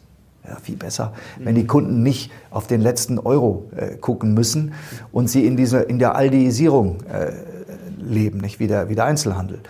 Ähm, und und das ist, glaube ich, ein ganz, ganz entscheidender äh, Punkt. Was dann noch hinzukommt, ähm, bei den Firmen, bei denen jetzt nicht die Knappheit der Produkte, Vorprodukte so in dem Maße da ist wie die Halbleiter, äh, sondern mehr auf breiter Basis. Unilever, die heute Zahlen gebracht haben, äh, berichtete heute Morgen 8,3 Prozent höhere Preise. Wir haben vor einiger Zeit mit der Firma gesprochen und die berichteten uns, ja, wir sind jetzt in Preisverhandlungen. Die gehen in Europa ungefähr einmal im Jahr. Das, das war gerade diese Phase. In Amerika etwa halbjährlich und in den Emerging Markets permanent. Mhm. So, die sind es also auch ein bisschen besser gewohnt. Ähm, in Europa ist es natürlich das Allerschwerste, ähm, in Deutschland und Frankreich äh, den Supermarktketten höhere Preise zu diktieren, ging in der Vergangenheit gar nicht, jetzt geht's. So, auch das Alan Blinder, Inflation ist, wenn man drüber spricht, weil auch die Supermarktketten in der Lage sind, bei ihren Endkunden höhere Preise zu fordern. Ist doch klar, weil jeder liest überall und hört jeden Abend in der Tagesschau von äh, höherer Inflation. Das heißt, Aldi, Lidl und Co. tun sich auch leichter, jetzt höhere Preise zu verlangen und können damit auch Unternehmen wie Nestlé oder Unilever höhere Preise zahlen. Es ist aber nicht so einfach, ähm, wie das so ein Volkswirt vielleicht denkt, der jetzt nicht im Unternehmen selber steckt. Äh, dass das dann so einfach so durchgesetzt wird, sondern es bedarf verschiedener Verhandlungsrunden und läuft mit Zeitverzug. Das heißt, wir werden, Unilever rechnet auch damit, dass sie erst 2023 die gesamte Höhe der äh, Rohstoffpreisanstiege, die die auf 4,8 Milliarden beziffern, heute nach 3,5 Milliarden vor ein paar Wochen noch, mhm. äh, erst im nächsten Jahr vollumfänglich weiterzureichen, wo dann möglicherweise weiter steigende Preise kommen. Äh, aber grundsätzlich kann man sagen, dass diese Unternehmen schon diese Preissetzungsmacht haben. Ähm, manche haben das sogar genutzt. Mir sind ein paar Beispiele genannt worden, wo sie das Gefühl hatten, äh, das geht hier um einen konkreten Bauzulieferer, dass der eigentlich gar nicht so betroffen ist von diesen Preiserhöhungen, aber es doppelt und dreifache draufschlägt. Ähm, also durchaus auch vielleicht margenerhöhend. Ähm, Ansonsten sehen wir, nehmen Sie ASML als Beispiel, die ja ein Monopol haben auf diese, äh, auf diese ultravioletten Computer-Chip-Maschinen, mit denen sie die, die Chips bauen. Ähm, die könnten wahrscheinlich 50 Prozent einfach draufschlagen, weil die Leute denen das Zeug aus den Händen reißen, haben aber eine sehr verantwortungsvolle äh, Politik auch mit den Kunden. Ich wollen die Kunden nicht vom Kopf hauen, äh, weil die Zeiten sich auch mal wieder ändern können. Und da ist ein nachhaltiges Pricing sinnvoll, wo sie nicht in diesen Schweinezyklus verfallen, das ist so, so Gebrauchtwagenhändlermäßig den letzten Euro aus der Zitrone quetschen, mhm. sondern einfach äh, mit Augenmaß ihre Kunden bedienen, aber denen auch natürlich sagen, Leute, wird ein bisschen teurer, weil wir haben auch höhere Inputkosten. Aber ASML wäre so ein Beispiel. Bei denen ist natürlich leider die Produktionsmenge begrenzt. Nicht? Das ist eben auch ein, auch ein Effekt. Sie haben nur eine begrenzte Produktionsmenge, sei es weil ihre Produktionskapazität nicht einfach ausweitbar ist oder weil die Zulieferer nicht mehr liefern können. Nicht? Ähm, und äh, insofern ist dieses Thema ganz wichtig. Äh, Firmen mit einer starken Marke, mit einer starken gerade technologischen Marktstellung, äh, als Beispiel, sei es jetzt mal ASML, ähm, sind da besonders einfach zu in der Lage. Und manche Firmen haben das natürlich automatisch eingebaut, wenn Sie jetzt an Unternehmen wie BlackRock äh, denken, da, da wachsen die Umsätze im Prinzip mit den Assets. Wie sieht es denn bei Luxus aus? Ist das vielleicht äh, ein Denkfehler, aber das ist ja eigentlich das Einfachste der Welt, denn da sind ja im Endeffekt die Preise wurscht. Da wollen die Kunden ja teilweise sogar noch höhere Preise zahlen. Eine Einschränkung China, nicht? Also mm, ja, gut, Sie können sich vorstellen, dass jetzt die, die Louis Vuittons in China momentan nicht wie warme Semmeln gehen, mm. wenn die Damen nicht in die Läden zum Einkaufen äh, oder die Herren mit den Damen zum Einkaufen gehen können. Äh, das betrifft viele Bereiche in dem, in dem Luxussektor momentan. Der Markt hat das auch genommen, aufgenommen. Ja, also am Tag nach der Wahl von Emmanuel Macron ja, fielen die Aktien und interessanterweise haben die Leute, die Kommentatoren sich gefragt, warum? Das ist doch jetzt eigentlich eine Erleichterung und gerade in Frankreich sind heute die Aktien über, übermäßig stark gefallen. Nicht? Und da haben sie Louis Vuitton, da haben sie Hermes, da haben sie L'Oréal, äh, drei große Schwergewichte im Index und die waren alle minus. Und warum? Weil in China eben die Lockdown-Thematik in Peking äh, eskalierte. Und wenn das kurzfristig ist, ist das Thema auch wieder vorbei. Aber das würde ich sagen, ist ein Aspekt, der so ein bisschen auf diesem Sektor drückt. Ansonsten haben Sie völlig recht. Äh, natürlich ist die Preissensitivität da geringer und in einzelnen Fällen, das gilt eigentlich eher für Uhren, mhm. also nicht unbedingt für so eine Apple Watch, aber für hochwertige mechanische Uhren, dass die auch als Store of Value benutzt mhm. werden. Nicht? Und äh, möglicherweise äh, in den nächsten Jahren oder in, in, der, in, der, letzten Zeit war es zumindest so besser als Bitcoin äh, laufen, wenn man jetzt einen Store Value Charakter wenn man sieht. Eine Rolex, wenn man dann noch eine kriegt, das ist ja das Problem, das genau. dauert ja leider so lang, aber das macht natürlich auch äh, ja, den Store Value genau aus. Ähm, kommen wir zu den Notenbanken kurz. Wir haben ja schon über Inflation gesprochen, über die Zinsen auch schon. Jetzt haben Sie gerade gesagt, äh, was Hoffnung gemacht hat, die Zinsen werden nicht so hoch steigen, dass es äh, ja, kriminell wird oder ein richtiges Problem. Ähm, mit was rechnen Sie denn? Also man kann das versuchen, aus dieser ersten Finanzkrise, die wir hatten, 2010 war das ja. Und da waren wir so bei 5, 6, gut 6 Prozent in Italien und Spanien. Und mhm. da wurde klar, das ist absolut nicht haltbar, so ein Zinsniveau. Heute sind die Verschuldungsquoten viel höher, also die Verschuldungsstaatshaushalt im Vergleich zum Sozialprodukt viel, viel höher als damals. Also es geht von daher schon nicht mal ansatzweise in diese Richtung. Und man kann das nur versuchen, so als Bandbreite zu messen. Also eine, eine Prozentpunktgenaue, Zehntelprozentpunkt genaue Prognose wagt ja immer nur die EZB, mhm. äh, was die Inflation anbetrifft. Und die ist über 1,9 Prozent für 2024. Und alle lachen inzwischen äh, über diese ähm, letztlich auch Anmaßungen, sowas aufs, aufs Zehntel genau zu prognostizieren. Und genauso wenig kann man dann sagen, der Zins kann in Italien auf 3,8 Prozent steigen oder so. Aber zwischen 4 und 5 Prozent, würde ich sagen, ist für italienische Staatsbonds, wenn man zehnjährige Laufzeit nimmt, ist der Punkt, wo man sagen muss, dann ist dann irgendwann Game Over. Mhm. Natürlich reicht das nicht, wenn es eine Woche oder ein Monat da ist, sondern es müsste jahrelang da sein. Aber so doof ist der Markt ja nicht und guckt sich das erstmal jahrelang an. Sondern wenn wir dieses Niveau erreicht haben, dann kommt ein großes Fragezeichen hinter die Bonität Italiens. Und das hat Frau Lagarde ja sehr klar und deutlich gesagt, dass man diese Fragmentierung innerhalb der Eurozone nicht duldet. Und dann könnte ich mir vorstellen, dass die EZB Bonds kauft. Mhm. Also wenn wir in diese Größenordnung kämen, wir sind aktuell äh, ungefähr so bei 2,6 Prozent. Äh, das sind immerhin fast zwei Prozent mehr als Bundesanleihen. Also wir sind auch da, es zeigt, zeigt sich, der Spread ist ein bisschen aufgegangen. Und wer jetzt sagt, sichere Bunds gehen auf zwei Prozent und impliziert damit, dass italienische Staatsbonds ihren relativ durchschnittlichen Spread von zwei Prozent im Moment halten, zwei und zwei macht vier. Mhm. Dann sind wir an einem Punkt, wo es, wo es eng wird und wo sich dann auch in Form eines ähm, offen, also in Form eines das Kaufen von Anleihen der Offenbarungseid der Zentralbank leider zeigt, weil dann greift man wieder zur Ultima Ratio. Mhm. Und damit zeigt man jedem offen und klar, dass die Inflationsbekämpfung logischerweise dort ihre Grenzen findet, wo der Staat Probleme bekommen könnte.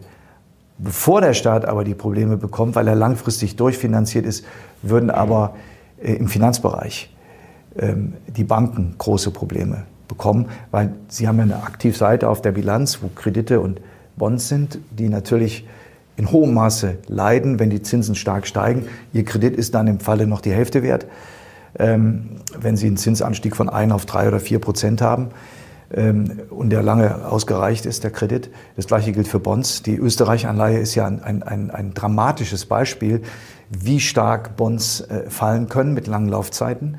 Äh, und das würde sich natürlich stark auswirken auf den ganzen Banksektor, den klassischen Universalbanksektor, auch sicherlich auf Versicherungsinstitute. Und dann ist ja das zweite Ziel der EZB neben Preisstabilität diese Finanzmarktstabilität, äh, die da immer sehr schön hervorgehoben wird. Und dann müsste man aus Finanzmarktstabilitätsgründen eingreifen und den Markt letztlich wieder stützen und die Inflation, die Zinsen äh, nicht so stark steigen lassen oder die Renditen der Anleihen wie sie das tun. Und wenn der Punkt gekommen ist, dann ist eigentlich, wie gesagt, der Offenbarungseid da. Dann weiß man, die haben stumpfe Waffen und der Geist ist jetzt schon länger aus der Flasche und jetzt sehen wir, sie kriegen nicht mehr zurück. Nicht? Banken haben Sie gerade angesprochen, da gibt es ja auch, ja, vielleicht ist es ein Irrglaube, immer die Logik, ja, hohe Zinsen, Banken gewinnen, kaufe ich jetzt Banken. Ist aus Ihrer Sicht eher ein gefährliches Spiel?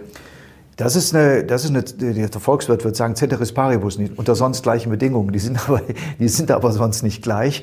Ähm, die, das hängt davon ab, wie die Bank ihr Geschäft macht. Mhm.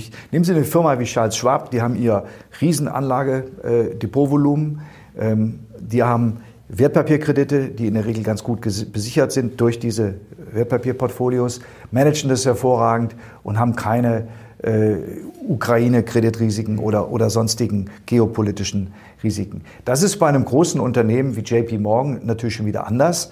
Ähm, natürlich auch für europäische Banken, äh, unsere deutschen Banken, ein ganz anderes Thema, die ja viel enger da verwoben sind.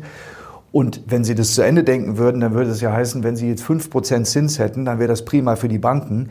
Äh, andererseits würden Ihnen sämtliche bestehenden Kredite um die Ohren fliegen, weil die Leute bei der Refinanzierung nicht mehr zahlen können oder eben viel früher, weil der Kredit natürlich nicht mehr ordentlich besichert ist. Bei 5% Zins ist klar, ist die Immobilie nur noch ein Bruchteil dessen wert, was sie bei einem Prozent Zins wert war. Und da müssen sie Kredit abschreiben. Also das ist eine ähm, Unternehmenskredite das gleiche übrigens. Das ist natürlich eine sehr naive Betrachtung. Das gilt immer nur in gewissen ähm, homöopathischen Größenordnungen, aber nicht bei einer drastischen Zinsveränderung, die wir eigentlich bräuchten, um die Inflation zu bekämpfen. Ja, aber das können wir uns aus gerade genannten Gründen nicht mehr leisten. Ähm, und insofern sind Banken natürlich von Haus aus ja fragile Tierchen. Ne? Sie haben relativ viel, äh, relativ große Bilanzsumme, relativ wenig Eigenkapital. Da darf also relativ wenig schiefgehen. Und das Geschäftsmodell einer klassischen äh, kreditvergebenden Großbank ist eben von Haus aus fragil. Einige sind fragiler als andere. Nicht? Man sieht ja, auch in der Schweiz gibt es zwei große Häuser, von denen eins stabiler ist als das andere. Ähm, aber ähm, ich würde diesen, diesen Trade nicht machen. Das ist eine klare Aussage. Jetzt äh, wünsche ich mir noch eine klare Aussage zur amerikanischen Notenbank. Jetzt haben wir gerade über Europa gesprochen. Äh, jetzt hat neulich Ihr Kollege Jens Erhardt in der Finanzwoche geschrieben, hat, äh, hat er nicht selber ausgerechnet, hat quasi zitiert, wenn man jetzt vier Faktoren nimmt, also die steigenden Zinsen, die Bilanzverkürzung, weniger Staatsverschuldung und dann auch noch der starke Dollar, der den Export bremst, ein theoretischer Zins von, hier habe ich es mir aufgeschrieben, 5 Prozent. Das wäre heftig, oder? Für wie realistisch halten Sie sowas? 5% für äh, also ein Leitzins oder Staats Genau, also eine genau Leitzins, also eine theoretische Zinserhöhung auf 5%, wenn man jetzt quasi diese ganzen Faktoren, also nicht nur der reine Zins, der jetzt angehoben wird, der steigt ja natürlich ja. auch, sondern quasi diese ganzen, ja, die Liquidität. Die Frage die können Sie sich fast selber beantworten. Wenn in Amerika der Leitzins oder der Zins für Rendite für langlaufende Papiere bei 5 ist, wo ist er dann in Europa? Wo ist er dann für Bunds? Niedriger. Wie viel?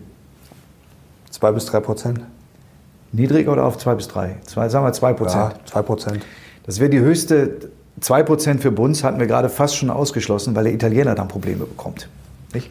So, ähm, bei 2 Prozent Bunds und 5 USA hätten wir einen Spread von 3 Prozentpunkten, den es in meiner, Inve doch, Anfang der 80er gab es das mhm. mal.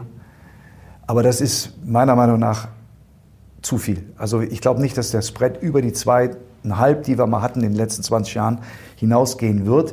Würde eine enorme Mittelzuflüsse in den Dollar bedeuten, also enorm starken Dollar äh, bedeuten. Der, schon jetzt der jetzt schon stark ist, aus guten Gründen. Ja.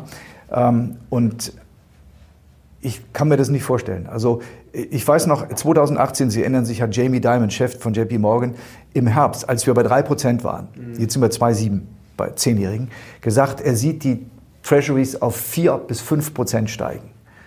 Und ich habe damals nicht gewusst, ob das jetzt komplette Naivität ist oder ob das nicht bewusst gesagt wurde, äh, um sein eigenes Buch sozusagen in diese Richtung äh, zu bewegen. Ich weiß es nicht. Äh, es kam, wie wir alle wissen, anders. Die 3 war die Spitze und danach ging es bergab. Ähm, jetzt sind wir wieder fast bei 3 Prozent und das Spielchen könnte sich wiederholen. Wir sehen vielleicht etwas höhere Zinsen diesmal. Vielleicht geht es Richtung 4, aber das würde bedingen, dass die Inflation noch viel stärker mhm. steigt. Und das ist auch, glaube ich, der einzige Grund für eine Zinswende, die wir ja in der Eurozone immer noch nicht wirklich haben. Wir haben ja immer noch vorne 0, hinten 0,8. Ist noch nicht wirklich eine Zinswende. Dass wir auf Zinsen von 2% oder sogar mehr kommen, würde wirklich eine riesige Inflationsentwicklung, also ein mhm. starker Inflationsanstieg mit sich bringen. Und selbst, wie gesagt, selbst dann ist es fraglich, wie weit sie die Nominalzinsen mitziehen können. Insofern äh, glaube ich, die US-Notenbank ist weiter, die hat viel schon erreicht, die ist glaubwürdiger, die ist in einer sehr viel angenehmeren Position. Die haben ja nur eine Währung, nur einen US-Dollar, die müssen ja nicht noch den Kan-Dollar und den Peso äh, mit im, äh, in der Union halten, wie wir das müssen. Ähm, und insofern äh, kann ich mir vorstellen, dass das in Amerika noch ein bisschen weiter geht. Er hat ja sogar gesagt, er nimmt sich ein Beispiel an Paul Volcker. Ähm, das wird er aber nicht eins zu eins umsetzen, denn der hat die Zinsen auf 20 Prozent. Das wäre eine Überraschung. This is your invitation to the intersection of versatility and design. Experience the empowering feeling of the Lexus SUVs and some of the best offers of the year on select models at the Invitation to Lexus sales event now through April 1st. Lease the 2024 RX 350 Premium all-wheel drive for 528 a month for 36 months with 49.99 due at signing. Experience amazing at your Lexus dealer. Call 1 800 USA Lexus for important lease offer and pricing details. Not all customers will qualify. Offer in the Lexus Eastern area and it's April 1st, 2024. Und auch diesmal wird wahrscheinlich der ähm, Wunsch entgegen zu kämpfen, die Inflation zu bekämpfen mhm. mit höheren Zinsen, an der ökonomischen Realität, die das mit sich bringt, äh, scheitern. Von der Glaubwürdigkeit her ist die FED auf jeden Fall sehr viel höher äh, einzustufen. Und wenn es nicht fünf wären, äh, vier ist vielleicht nicht auszuschließen, aber fünf mhm. glaube ich nicht. Äh, dann, dann in Amerika und dann müssen wir gucken, was wir jetzt hier aus der Situation also machen. Diesen politischen Fehler, wie es so gerne genannt wird von der FED, dass sie quasi überschießen und die Wirtschaft abwürgen, ähm, den schließen wir jetzt mal halbwegs kommen aus. dann wieder, die revidieren das dann wieder, wie das 2018, 19 auch mhm. war. Das war ja vor der Pandemie. Das wurde ja dann revidiert mhm. und dann kam ordentlicher Wirtschaftsschub in 2019. Ähm, und würde ich auch sagen, ja. Dann ist jetzt die Frage, was ist eingepreist? Ich würde jetzt eher raushören bei Ihrer Antwort, dass wir eher dann positive Überraschungen eigentlich nach oben haben, dass jetzt die Märkte zu pessimistisch ja. sind. Also die ganze, wenn man sich dieses ganze Bewertungsumfeld anguckt, kann man sagen, ist jetzt der Rückgang, ich beziehe das sehr gerne auf den S&P 500, mhm. viel breiter, viel bedeutender, viel größer, viel diversifizierter, auch transparenter von den Zahlen her als, als äh, unser äh, DAX-Tierchen mhm. mit nur 40 Titeln. Ähm, wir haben dort jetzt eine Bewertung von ungefähr 18 Mal, 18,5 Mal, basierend auf den Gewinnerwartungen dieses Jahres. Mhm. So. Wenn wir ein bisschen konservativer sind, sagen wir, vielleicht sind die Gewinnerwartungen zu hoch, dann reden wir über ein 20er Multiple. Das ist historisch etwas über dem Durchschnitt. Die Zinsen sind aber nach wie vor weit unter dem Durchschnitt und werden es auch mit Sicherheit bleiben. Insofern kann man sagen, alles okay. Ähm, aber wir investieren ja nicht in den Gesamtmarkt, sondern wir schauen uns ja einzelne Unternehmen an und da ist eigentlich sehr viel passiert äh, in der Vergangenheit. Und ich glaube, die, äh, ein interessanter Bereich ist der ganze Technologiesektor. Zum einen, weil wichtige Innovationen aus der Richtung kommen, kommen müssen. Wir brauchen eine höhere Produktivität, allein schon aufgrund Rück des Rückgangs an Arbeitskräften, ähm, mehr Effizienz. Der Schub kam ja durch die Pandemie. Das ganz einfache Beispiele, Dinge, die man eben jetzt von zu Hause macht. Ähm, Unterschriften mit DocuSign oder eben äh, andere Dinge, nicht, ähm, wo sich doch äh, sehr viele Geschäftsmodelle, die es schon gab, als sehr äh, interessant und hilfreich erwiesen haben einen enormen Boom erfahren haben, der sich selbst erfüllend dann in eine Blase entwickelte, ähm, die jetzt geplatzt ist. Das ist auch der Unterschied zum, zum Dezember letzten Jahres, als das noch nicht so leicht erkennbar war. Jetzt wissen wir es final. Jetzt, äh, also ist geplatzt, ist, ist, sie. Jetzt ist die Frage die natürlich, die viele stellen, wie weit platzt sie noch nach unten? Ja gut, der, das Platzen ist passiert mhm. ähm, in mehreren Stufen. Februar letzten Jahres war die erste, dann hatten wir im Sommer eine Stufe und das Finale war November letzten Jahres mit den letzten großen Unternehmen. Ich denke an so eine Firma wie Shopify, mhm. nicht der sind wir Marktführer bei dem Aufbauen von äh, Online-Shops mit allem drumherum. 200 Milliarden Börsenwert. Äh, die Aktie ist jetzt auch in den Club der Viertler eingetreten, das heißt 75 Prozent Minus. Und wenn man das mit früheren Phasen vergleicht, nähern wir uns jetzt auch in diesem Sektor, für den es keinen Index gibt und weswegen man gerne diesen ARC Fund von äh, Catherine Wood nimmt, mhm. ähm, in dem eben diese unprofitablen Titel aus der zweiten Reihe äh, sehr stark vertreten sind. Ähm, teilweise unprofitabel, muss man fairerweise sagen, dass wir da jetzt auch mit knapp 70 Prozent Kursverlust vom, vom Top langsam in diese Zone kommen, wo man sagen kann, das läuft sich jetzt aus. Und da haben Sie die eine oder andere Firma, die vielleicht schon ihren Tiefpunkt gesehen hat. Und dann gibt es sicherlich noch viele, äh, wo es nochmal ein Stockwerk tiefer gehen kann. Und einige auch, die logischerweise ganz verschwinden nicht, aus, diesem, aus diesem Boom. Ich nenne jetzt hier keine Namen, das äh, birgt juristische Konsequenzen, aber es gibt sicherlich die eine oder andere Firma, wo man merkt, das Geschäftsmodell fliegt nicht. Und wir reden hier durchaus über Firmen mit 50, 60 Milliarden Börsenbewertung im Peak. Ähm, und unter diesen Firmen gibt es eben aber auch Titel, wo man eigentlich absehen kann, dass die äh, überleben werden mhm. und dass die Bewertung inzwischen so weit runtergekommen ist, äh, dass es sich auch langsam lohnt, da mal ein Auge äh, hinzuwerfen.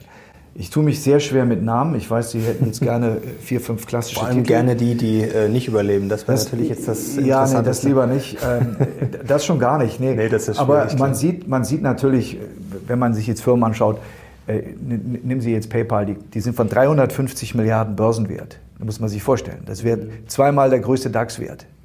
So. Und wir reden hier über einen Titel aus der zweiten Reihe, jetzt auf 95 Milliarden.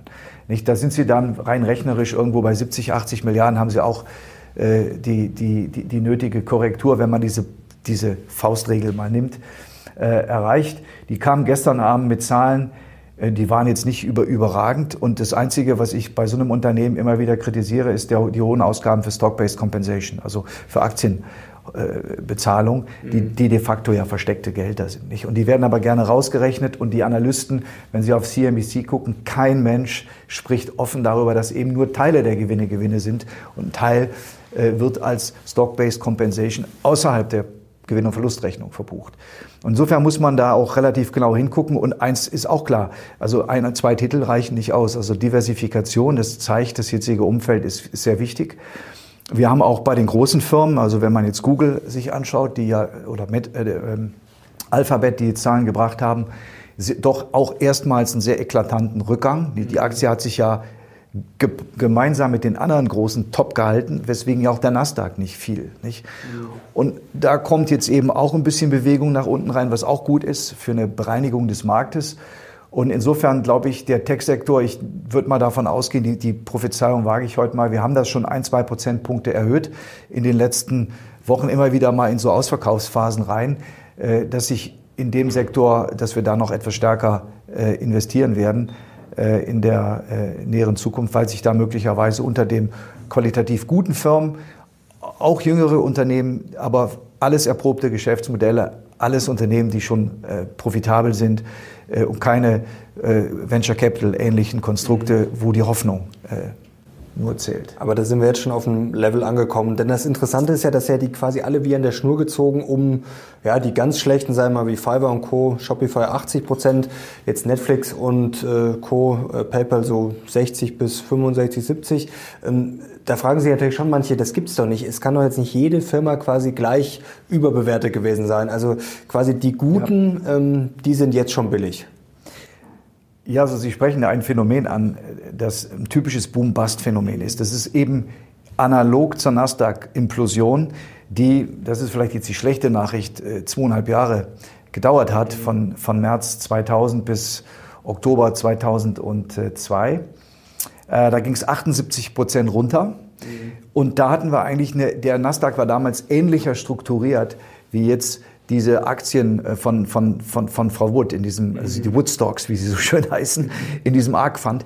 Also eine ähnliche Struktur, nicht? Die hat einen, einen tollen, guten, stabilen Wert Tesla.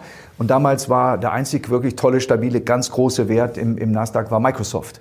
Nicht? Und der Rest, auch die Großen, kamen stark unter Druck. Ähm, ich glaube nicht, dass es unbedingt zweieinhalb Jahre sein müssen. Wir haben jetzt 14 Monate hinter uns, wenn man den Peak bei diesen Titeln mit dem ARK-Fond mal als äh, ähm, als, als Stichtag wählt. Ähm, das kann auch nach zwei Jahren oder vielleicht auch schon nach 18 Monaten vorbei sein.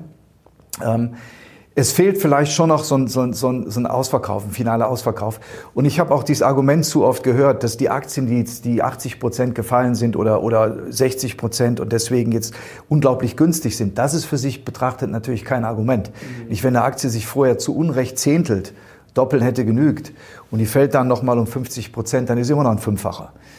Ja, äh, also das war mir zu wenig. Das habe ich von vielen, ähm, auch in, also Videos so von, von, von Tech-Investoren gehört, mhm. dass das jetzt alles günstig sei und man reibt sich die Augen.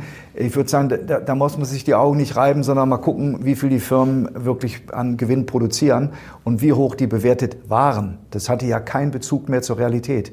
Und da war bei einigen Titeln sogar der neue Markt fast äh, ein besseres Beispiel als die Nasdaq. Und das hat sich jetzt weitgehend bereinigt. Und ich vermute, dass wir da im Laufe dieses Jahres gute, sehr gute Kaufchancen sehen.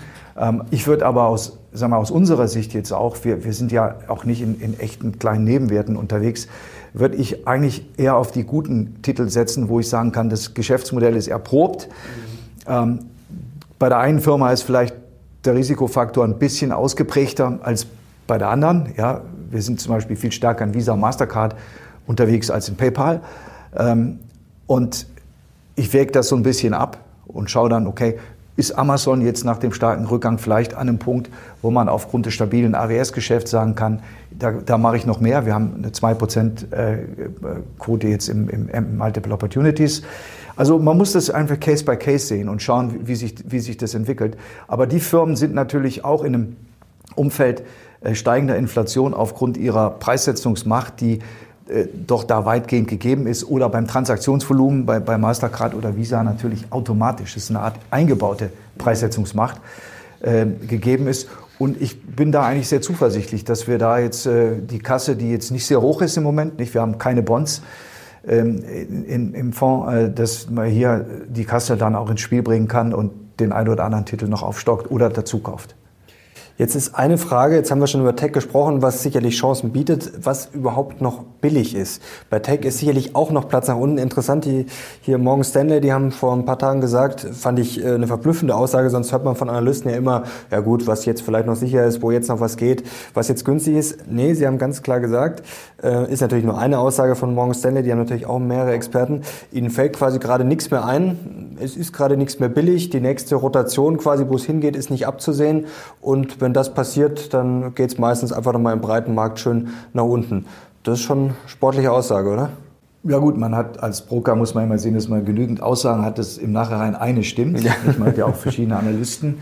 Ähm, wir hatten von JP Morgan, ähm, hatten wir dieses Research am 15. März, legendär inzwischen, das zum Verkaufen aller China-Aktien mhm. ähm, riet. Und das war genau der Tiefstkurs äh, dieser ganzen in, US, in USA notierten China-Werte.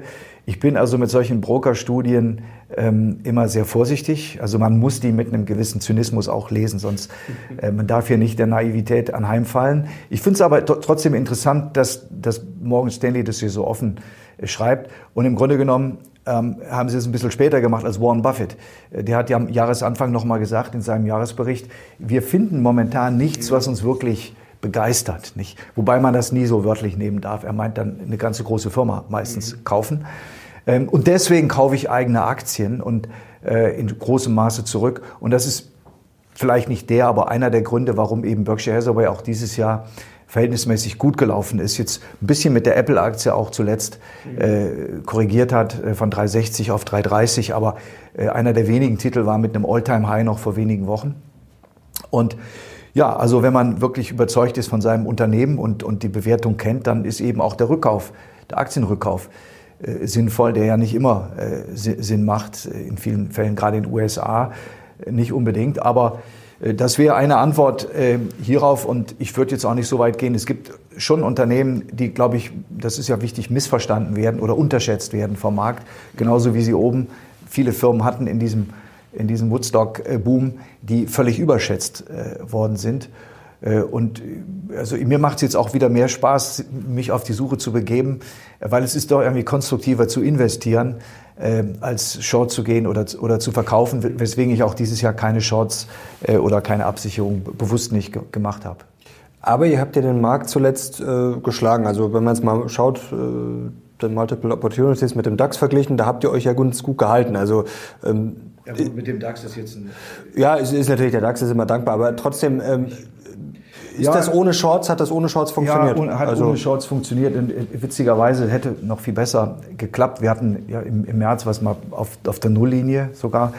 Ähm, das lag daran, dass ich die besagten zwei Prozentpunkte an Tech-Werten Mitte März dazugenommen habe. Und das reicht dann, wenn so Dinger dann 30, 40, 50 Prozent in kurzer Zeit machen und bringt ein halbes oder fast ein Prozent in, in dem Fall in, in Summe äh, auf den Fondpreis. Ähm, aber wir haben doch unter dem einen oder anderen Wert auch da gelitten ähm, in, in dem Sektor. Also Meta äh, ist ja kein Geheimnis, ist, ist auch eine Position mit, mit einer 2% Größe. Die ist jetzt heute, wird heute ein bisschen stärker wieder aufmachen nach dem starken Kursverlust. Aber in, insofern ähm, haben wir auch da so ein bisschen, wir da unter, unter die Räder gekommen, ist vielleicht übertrieben, aber haben jetzt dieses Jahr kein positives, äh, keinen positiven Ertrag. Aber ich kann mir vorstellen, äh, dass, dass, dass, dass die Chancen im Laufe des Jahres kommen und, und die Erträge kamen eigentlich aus der sinnvollen Allokation in Dollar. Nicht? Wir haben also einen sehr hohen Dollaranteil, mhm. äh, bewusst aus den gerade auch genannten Gründen ähm, und der fast 70 Prozent, inklusive Gold allerdings, betrifft. Dann Gold ist die Quote jetzt auch etwas höher, Richtung 15, äh, 15 Prozent. Ähm, um so ein bisschen auch ein Gegengewicht zu den Aktien zu bieten und, und ungefähr 6,5 Prozent in Kasse. Keine Bonds. Und das spiegelt vielleicht auch so ein bisschen wider, wie, wie, wie ich momentan denke, in so einem flexiblen, ähm, mhm. in so einem flexiblen ähm, Multi-Asset, wie das so schön heißt, Portfolio. Äh, aber wir müssen, darüber sind wir uns auch im Klaren. Ich meine, Sie, Sie müssen da langfristig schon schon liefern und man kann sich da nicht mit dem, mit dem DAX äh, rausreden. Und bei der Konstellation, wenn wir da richtig liegen, ist klar, dass auch der äh, MSCI, der natürlich als reiner Aktienindex vielleicht ein unfairer Vergleich ist, aber dass der immer richtig positioniert ist mit viel, viel Dollar, viel, viel USA, ähm, jetzt ein bisschen leidet unter dem Rückgang der großen Tech-Werte. Äh, aber ich glaube, dass für viele, für viele Anleger nach wie vor äh, probat ist, global zu investieren und äh, ihr Geld in, in, in, Aktien zu investieren, die, die eben nachhaltig sind und die sind in, zum großen Index eigentlich ja durch die Bank auch ganz okay. Ähm, Dollar sicherlich strukturell besser als Euro nicht. Also wo, wo das hier bei uns hingeht, weiß man nicht. Man muss das Beste daraus machen. Aber ich möchte jetzt nicht die, die, die Zentralbank äh, in, in Frankfurt äh, führen müssen. Das wird jetzt ein echter Showdown. Mhm. Das, äh, ja, das wird spannend, wie das ausgeht. Und sorry, ich wollte euch jetzt nicht mit dem DAX vergleichen. Das war jetzt, ist immer so anschaulich für die Leute da. Nee, nee. nee, nee um es ist ja, ist das ja nehme dankbar. ich zurück hiermit. Es ist, es ist, ja, es ist ja sehr dankbar, stimmt. wenn das einer tut. Und ich glaube, das ist, wenn man überhaupt, warum macht man das und wo sieht man vielleicht auch den Sinn und Zweck der Tätigkeit? Ähm, nicht jetzt nur im nackten Benchmark-Vergleich, sondern dass man zum einen, das ist jetzt fast 30 Jahre äh, der Fall, Deutschen das Thema Aktien näher bringt. Das war Anfang der 90er ein sehr, sehr schwieriges Unterfangen. Äh, zum Zweiten, denkt nicht immer nur an den DAX, sondern geht global. Nicht? Viele, viele, viele, viele Branchen und, und, mhm. und Werte gibt es eben gar nicht hier bei uns. Äh, das ist auch risikoärmer, als nur hier zu investieren.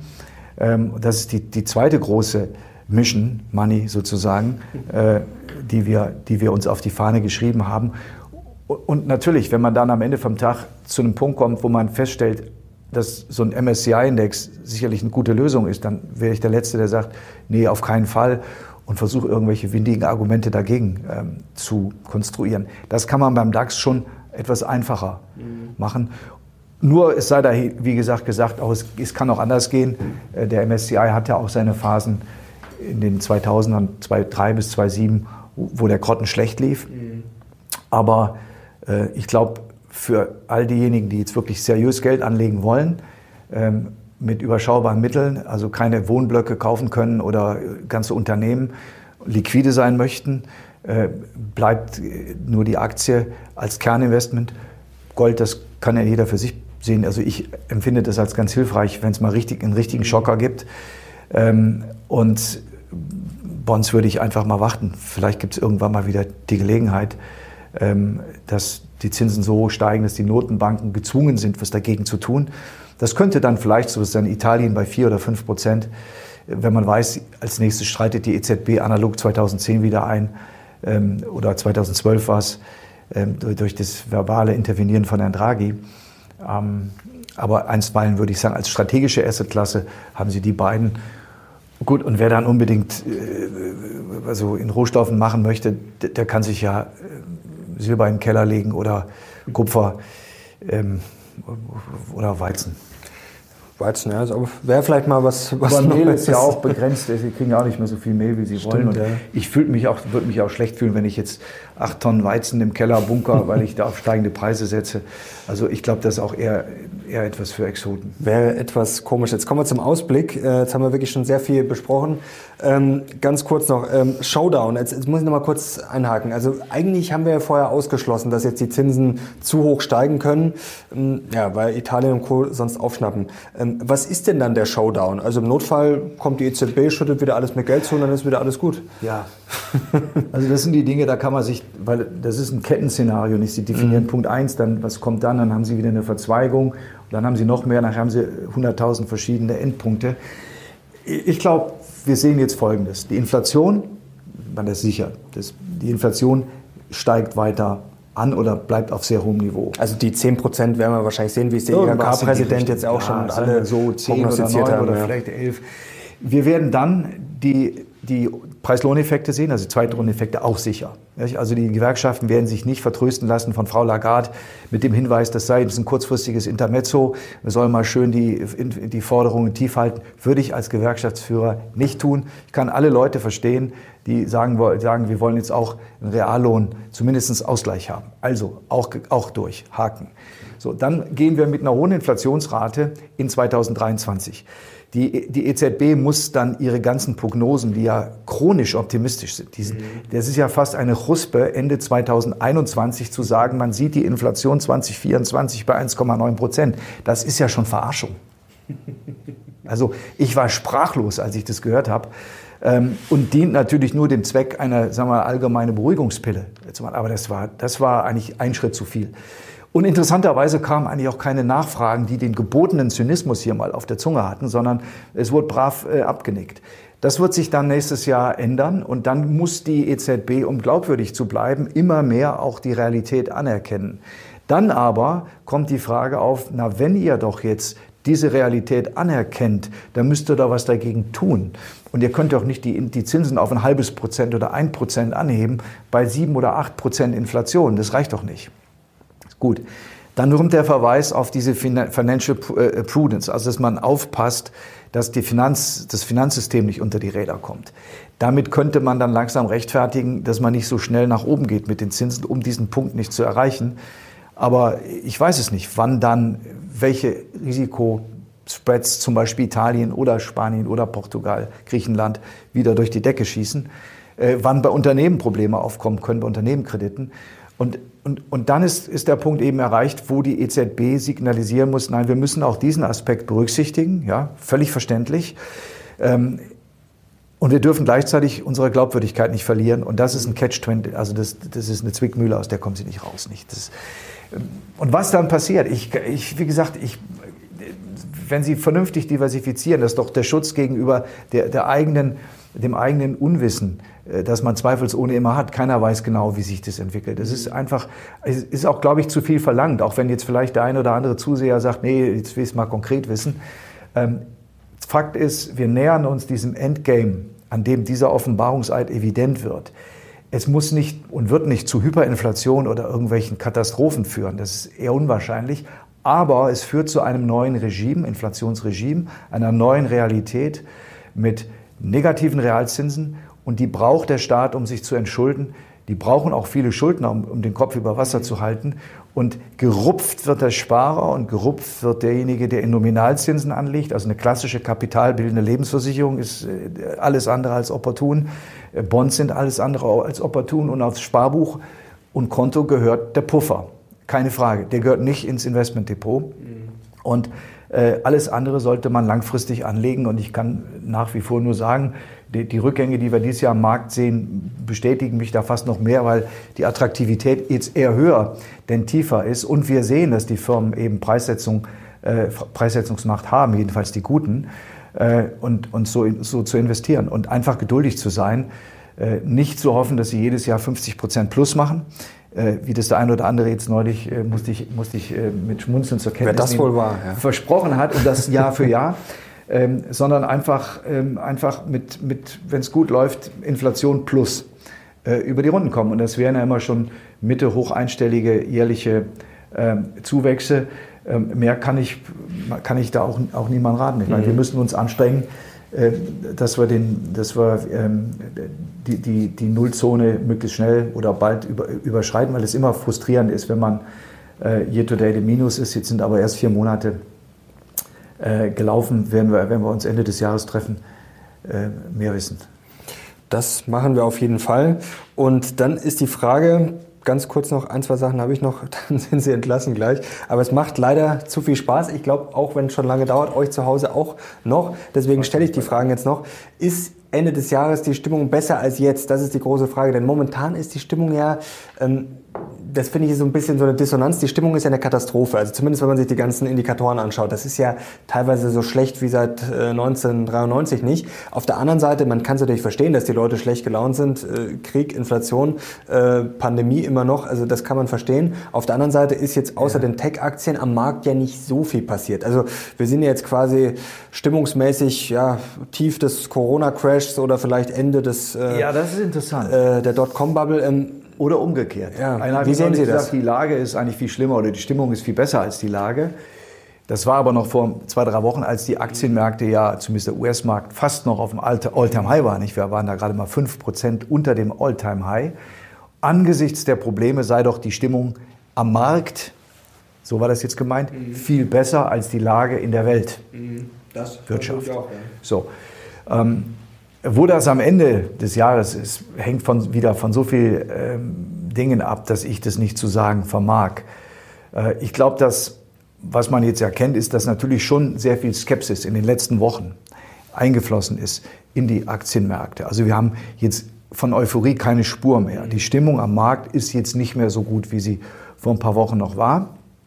Ähm, die Situation in der Welt, äh, das kann ich Ihnen nicht beantworten. Ich kann mir nicht vorstellen, dass es ohne ein komplettes Ende der Putin-Regierung einen wirklich tragbaren, soliden Frieden oder eine Beziehung zu Russland gibt, wie man sich die wünscht. Das ist undenkbar, solange der da sein Unwesen treibt.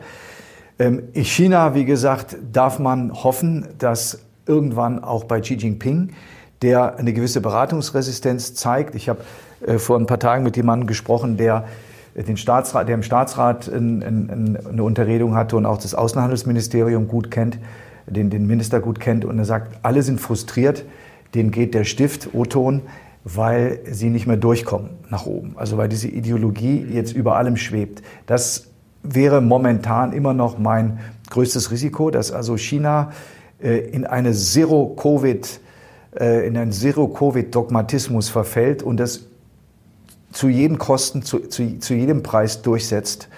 Ähm, wo ich glaube aber dann wieder der Punkt kommt, wo das zu viel Wirtschaftswachstum, zu viel Wohlstand und damit auch zu viel Gefahr für Xi Jinping bedeutet. Das wird sich dann auch wieder gegen ihn wenden. Insofern ähm, hoffe ich, dass die Dinge äh, vielleicht etwas besser aussehen, vielleicht das ein oder andere Thema gelöst ist, aber wir lernen doch auch, äh, das eine Problem geht, das neue Problem kommt. Äh, und wenn Sie dann jemanden reden hören sagt, in drei Wochen wissen wir mehr oder in drei Monaten wissen wir mehr, in drei Monaten sitzen Sie da und haben dann ein paar neue Themen. Und dann heißt es wieder, in drei Monaten wissen wir mehr. Also ich kann Ihnen das nicht sagen. Ich kann einfach nur wirklich an dieser äh, logischen Konsequenz der Situation, in der wir uns bewegen, hohe Inflation, tiefe Zinsen, ein brutal niedriger, äh, vermögensentwertender Realzins, mhm. ja, dass man sich bewegen muss, liquide bleiben soll, flexibel bleiben sollte und, und, und sein Geld entsprechend anlegt. Äh, ich will da keine Quote oder so vorschreiben. Und die Chancen, wenn man jetzt überlegt, wo was im Laufe des Jahres passieren könnte, sind sicherlich im Technologiebereich gegeben. Ja. Es kann aber durchaus sein, dass wir in den nächsten Wochen oder Monaten da nochmal ein Stockwerk tiefer fallen. Weil, und da bin ich mir fast sicher, die weißen Flaggen müssen Sie ja sehen. Und die weißen Flaggen sind, sind massive Abflüsse bei den einschlägigen Technologiefonds. Sei es jetzt ähm, besonders bekannte Fonds, die nicht so groß sind, die es in Deutschland auch gibt, oder eben sehr, sehr große Fonds wie der ARC Fund. Mhm. Äh, Sie müssen die weiße Flagge sehen. Äh, das war, das war damals auch so. Es, es gab damals eine Firma Janus Capital, die 1999, 2000, der, das was Bailey Gifford im Moment oder in den letzten Jahren war, mhm. sehr, sehr stark im, im, im Technologiebereich, massive Zuflüsse. Und wenn sich diese Mode dann zurückzieht, und die Firma ist solide, die gibt's auch heute noch, aber äh, wenn sich, wenn sich diese Mode zurückzieht, dann sehen Sie massive Abflüsse. Und wenn Sie die haben, dann wissen Sie, jetzt kommt der Punkt, wo dann die Übertreibung, die wir nach oben hatten, auch nach unten einsetzt. Und ich würde mich sehr freuen, wenn das dieses Jahr passiert, weil, weil damit sind in der Regel große Chancen äh, verbunden. Und auch wenn man die nicht alle wahrnimmt hier und da, wird man sicherlich das ein oder andere finden. Das wäre jetzt schon ein schönes Schlusswort. Jetzt habe ich nur noch ein unterschätztes Doch. Risiko. Ein letztes Thema noch. Vielleicht haben Sie auch noch ein unterschätztes Risiko, sagen, da würde es sich vielleicht noch lohnen, dass die Leute ein Auge drauf haben. Ich hätte gesagt China vorige Woche, ja. weil das hat mich sehr gewundert, dass überhaupt keiner dieses Thema so richtig ernst nimmt. Äh, da stand immer Lockdown, ist jetzt äh, in mhm. Shanghai so ein bisschen und wird dann auch wieder gelockert sein nach ein paar Wochen. Äh, wir haben mit der Kollegin täglich äh, gesprochen. Wir kriegen jeden Tag hier mhm. diese, diese Mails, äh, wo man so die Stimmung sieht. Pustekuchen. Also da sind wir noch weit von entfernt. Das hat der Markt allerdings jetzt begriffen und ich glaube auch viel von dem, was wir die letzten Tage gesehen haben, hat nicht mit, mit dem Krieg in der Ukraine mhm. zu tun, äh, sondern ist auf diese Unsicherheit um China zurückzuführen. Also wird langsam eingepreist. Mhm. Äh, ich hätte noch ein äh, Idee? US-Immobilienmarkt. Wie sieht es da denn aus? Da machen sich jetzt viele schon ein bisschen Sorge.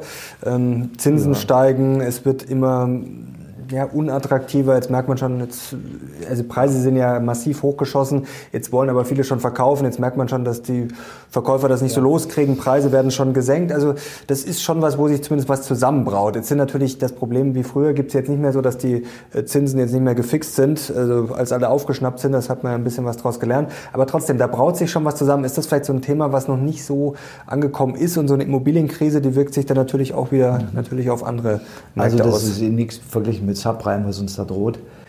Ähm, Sie haben gerade selber angesprochen, die Finanzierungen sind solider, das Eigenkapital der Banken ist größer. Es hat, ist nicht mit diesen Teaser-Rates gearbeitet worden wie damals. Äh, ich kann den Film Big Short nur dringend empfehlen, den muss man mindestens dreimal gesehen haben, äh, um zu verstehen, wie wirr das alles war und wie verrückt. Äh, das haben wir alles nicht. Sie sprechen eigentlich eher den Punkt an, den ich jetzt indirekt auch mit, mit den Zinsen für Europa meinte. Nicht, wenn die Zinsen immer höher kommen, hier irgendwo ist ein Niveau, wo das anfängt, bestimmte Bereiche äh, zu schmerzen. Und der Immobilienbereich ist der erste, der Baubereich ist der erste, wo es weh tut, weil die einfach die Konditionen des, den Traum vom Eigenheim oder von der Wohnung nicht mehr äh, ermöglichen. Und da nähern wir uns jetzt in Amerika, wo die, wo die 30-jährigen Hypotheken jetzt die fünf äh, überschritten haben. Das ist immer für mich so eine magische Größe gewesen.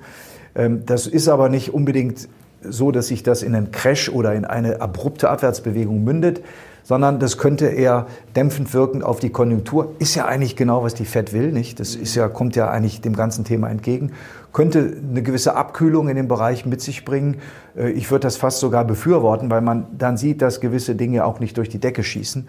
Wenn da irgendwo bei fünf Prozent äh, die Immobiliennachfrage, fünf Prozent Zins die Immobiliennachfrage anfängt, sich nach unten zu bewegen. Und wir können da, die Immobilienbesitzer in Deutschland, können da mal einen Blick drauf werfen. Ähm, die Finanzierungsmodalitäten sind anders als bei uns. Mhm. Hier kann man sagen, zehnjährige Bunds plus ein Prozent, da hat man ungefähr, das wären 1,8 jetzt bis 2, eine Finanzierung für zehn Jahre. Ähm, das läuft in Amerika ja bekanntlich anders. Sie haben immer die Kündigung, äh, die Sie machen können jederzeit. Dafür ist der Spread etwas höher. Ähm, aber man kann sich da mal ein Bild machen, ähm, was das hier für uns bedeuten würde. Und auch das ist für mich ja eines der Kerngründe. Natürlich, wenn Sie jetzt den Volkswirten der EZB gegenüber sitzen und schmeißen denen mal so ein Szenario auf den Tisch und sagen, so Jungs und äh, Mädels, jetzt gehen wir auf 3% Zins für Bunds. Was bedeutet das für den Immobilienmarkt in der Eurozone? Dann ist Ruhe. Nicht? Was bedeutet es für die Aktivseite der Banken? Ruhe. Und deswegen ist diese, diese Entwicklung, das, was wir in Amerika sehen, für uns mal ganz anschaulich. Aber, und das sollten wir auch bedenken, die Blase, die wir hier hatten im Immobilienbereich, äh, die sich jetzt ja wahrscheinlich langsamer entlädt, die haben wir drüben in der Form nicht gehabt, weil wir hatten ja nicht negative Zinsen. Wir hatten ja nicht Leute, bei uns haben Kollegen, wir haben für 0,5 oder 0,6 Prozent ihre, ihre, ihren Immobilienkauf für zehn Jahre fix äh, finanziert. Das wäre in Amerika unvorstellbar. Alles unter zweieinhalb Prozent gab es da gar nicht für Immobilienkredite. Und insofern ist auch dieses Boom-Bust-Thema eher ein Thema, auf das wir uns hier einstellen sollten, wenn die Zinsen in diese Richtung gingen. Ne? Äh, da würde ich mir viel mehr Sorgen über, über, über, über Deutschland machen als über Amerika. Ähm, und auch das wäre wahrscheinlich ein Grund, dass die Herrschaften äh, in, bei der EZB dann kalte Füße kriegen und wieder gegenholen. Also wir bewegen uns Was da dann wieder für Aktien spricht. Unterm Strich. Zumindest nicht gegen Jetzt werden bestimmt manche, manche sagen, ich habe ja, ich hab ja zu Zynismus aufgerufen in dem Kontext, ähm, ja, jetzt sagt er, jetzt macht er wieder den Punkt für die Aktien. Aber man, man kommt halt nicht drum herum und man sollte sich jetzt auch von so einer Delle, wie wir sie gerade erleben, sofern man nicht in, in jetzt sein ganzes Geld in, in, in Woodstocks hat, äh, sollte man eigentlich sich nicht, nicht beirren lassen. Nicht? Jetzt haben wir doch das perfekte Schlusswort. Danke. Herr Flossbach, herzlichen Dank. Das war wieder eine Freude. Ja. Das hat großen Spaß gemacht. Und ich glaube euch auch. Und das hat, glaube ich, einige Daumen nach oben verdient. Und ich glaube, wir haben, ja, ich weiß nicht, wie lange es gedauert hat, Matze. Über eine Stunde, eineinhalb Stunden, ja, das ist doch ganz Ach, sportlich. Das ist Rekord, ja, oder was? Aber ja, schon sportlich. Aber spannender als ja. jedes Fußballspiel. Also das übertrifft natürlich auch Champions League Finals ja. und WM Finals. Herr Flossbach, herzlichen Dank. Vielen, vielen Dank, Herr Lochner, ganz meinerseits. Und danke euch fürs Zuschauen. Wir sind jetzt raus. Bis zum nächsten Mal.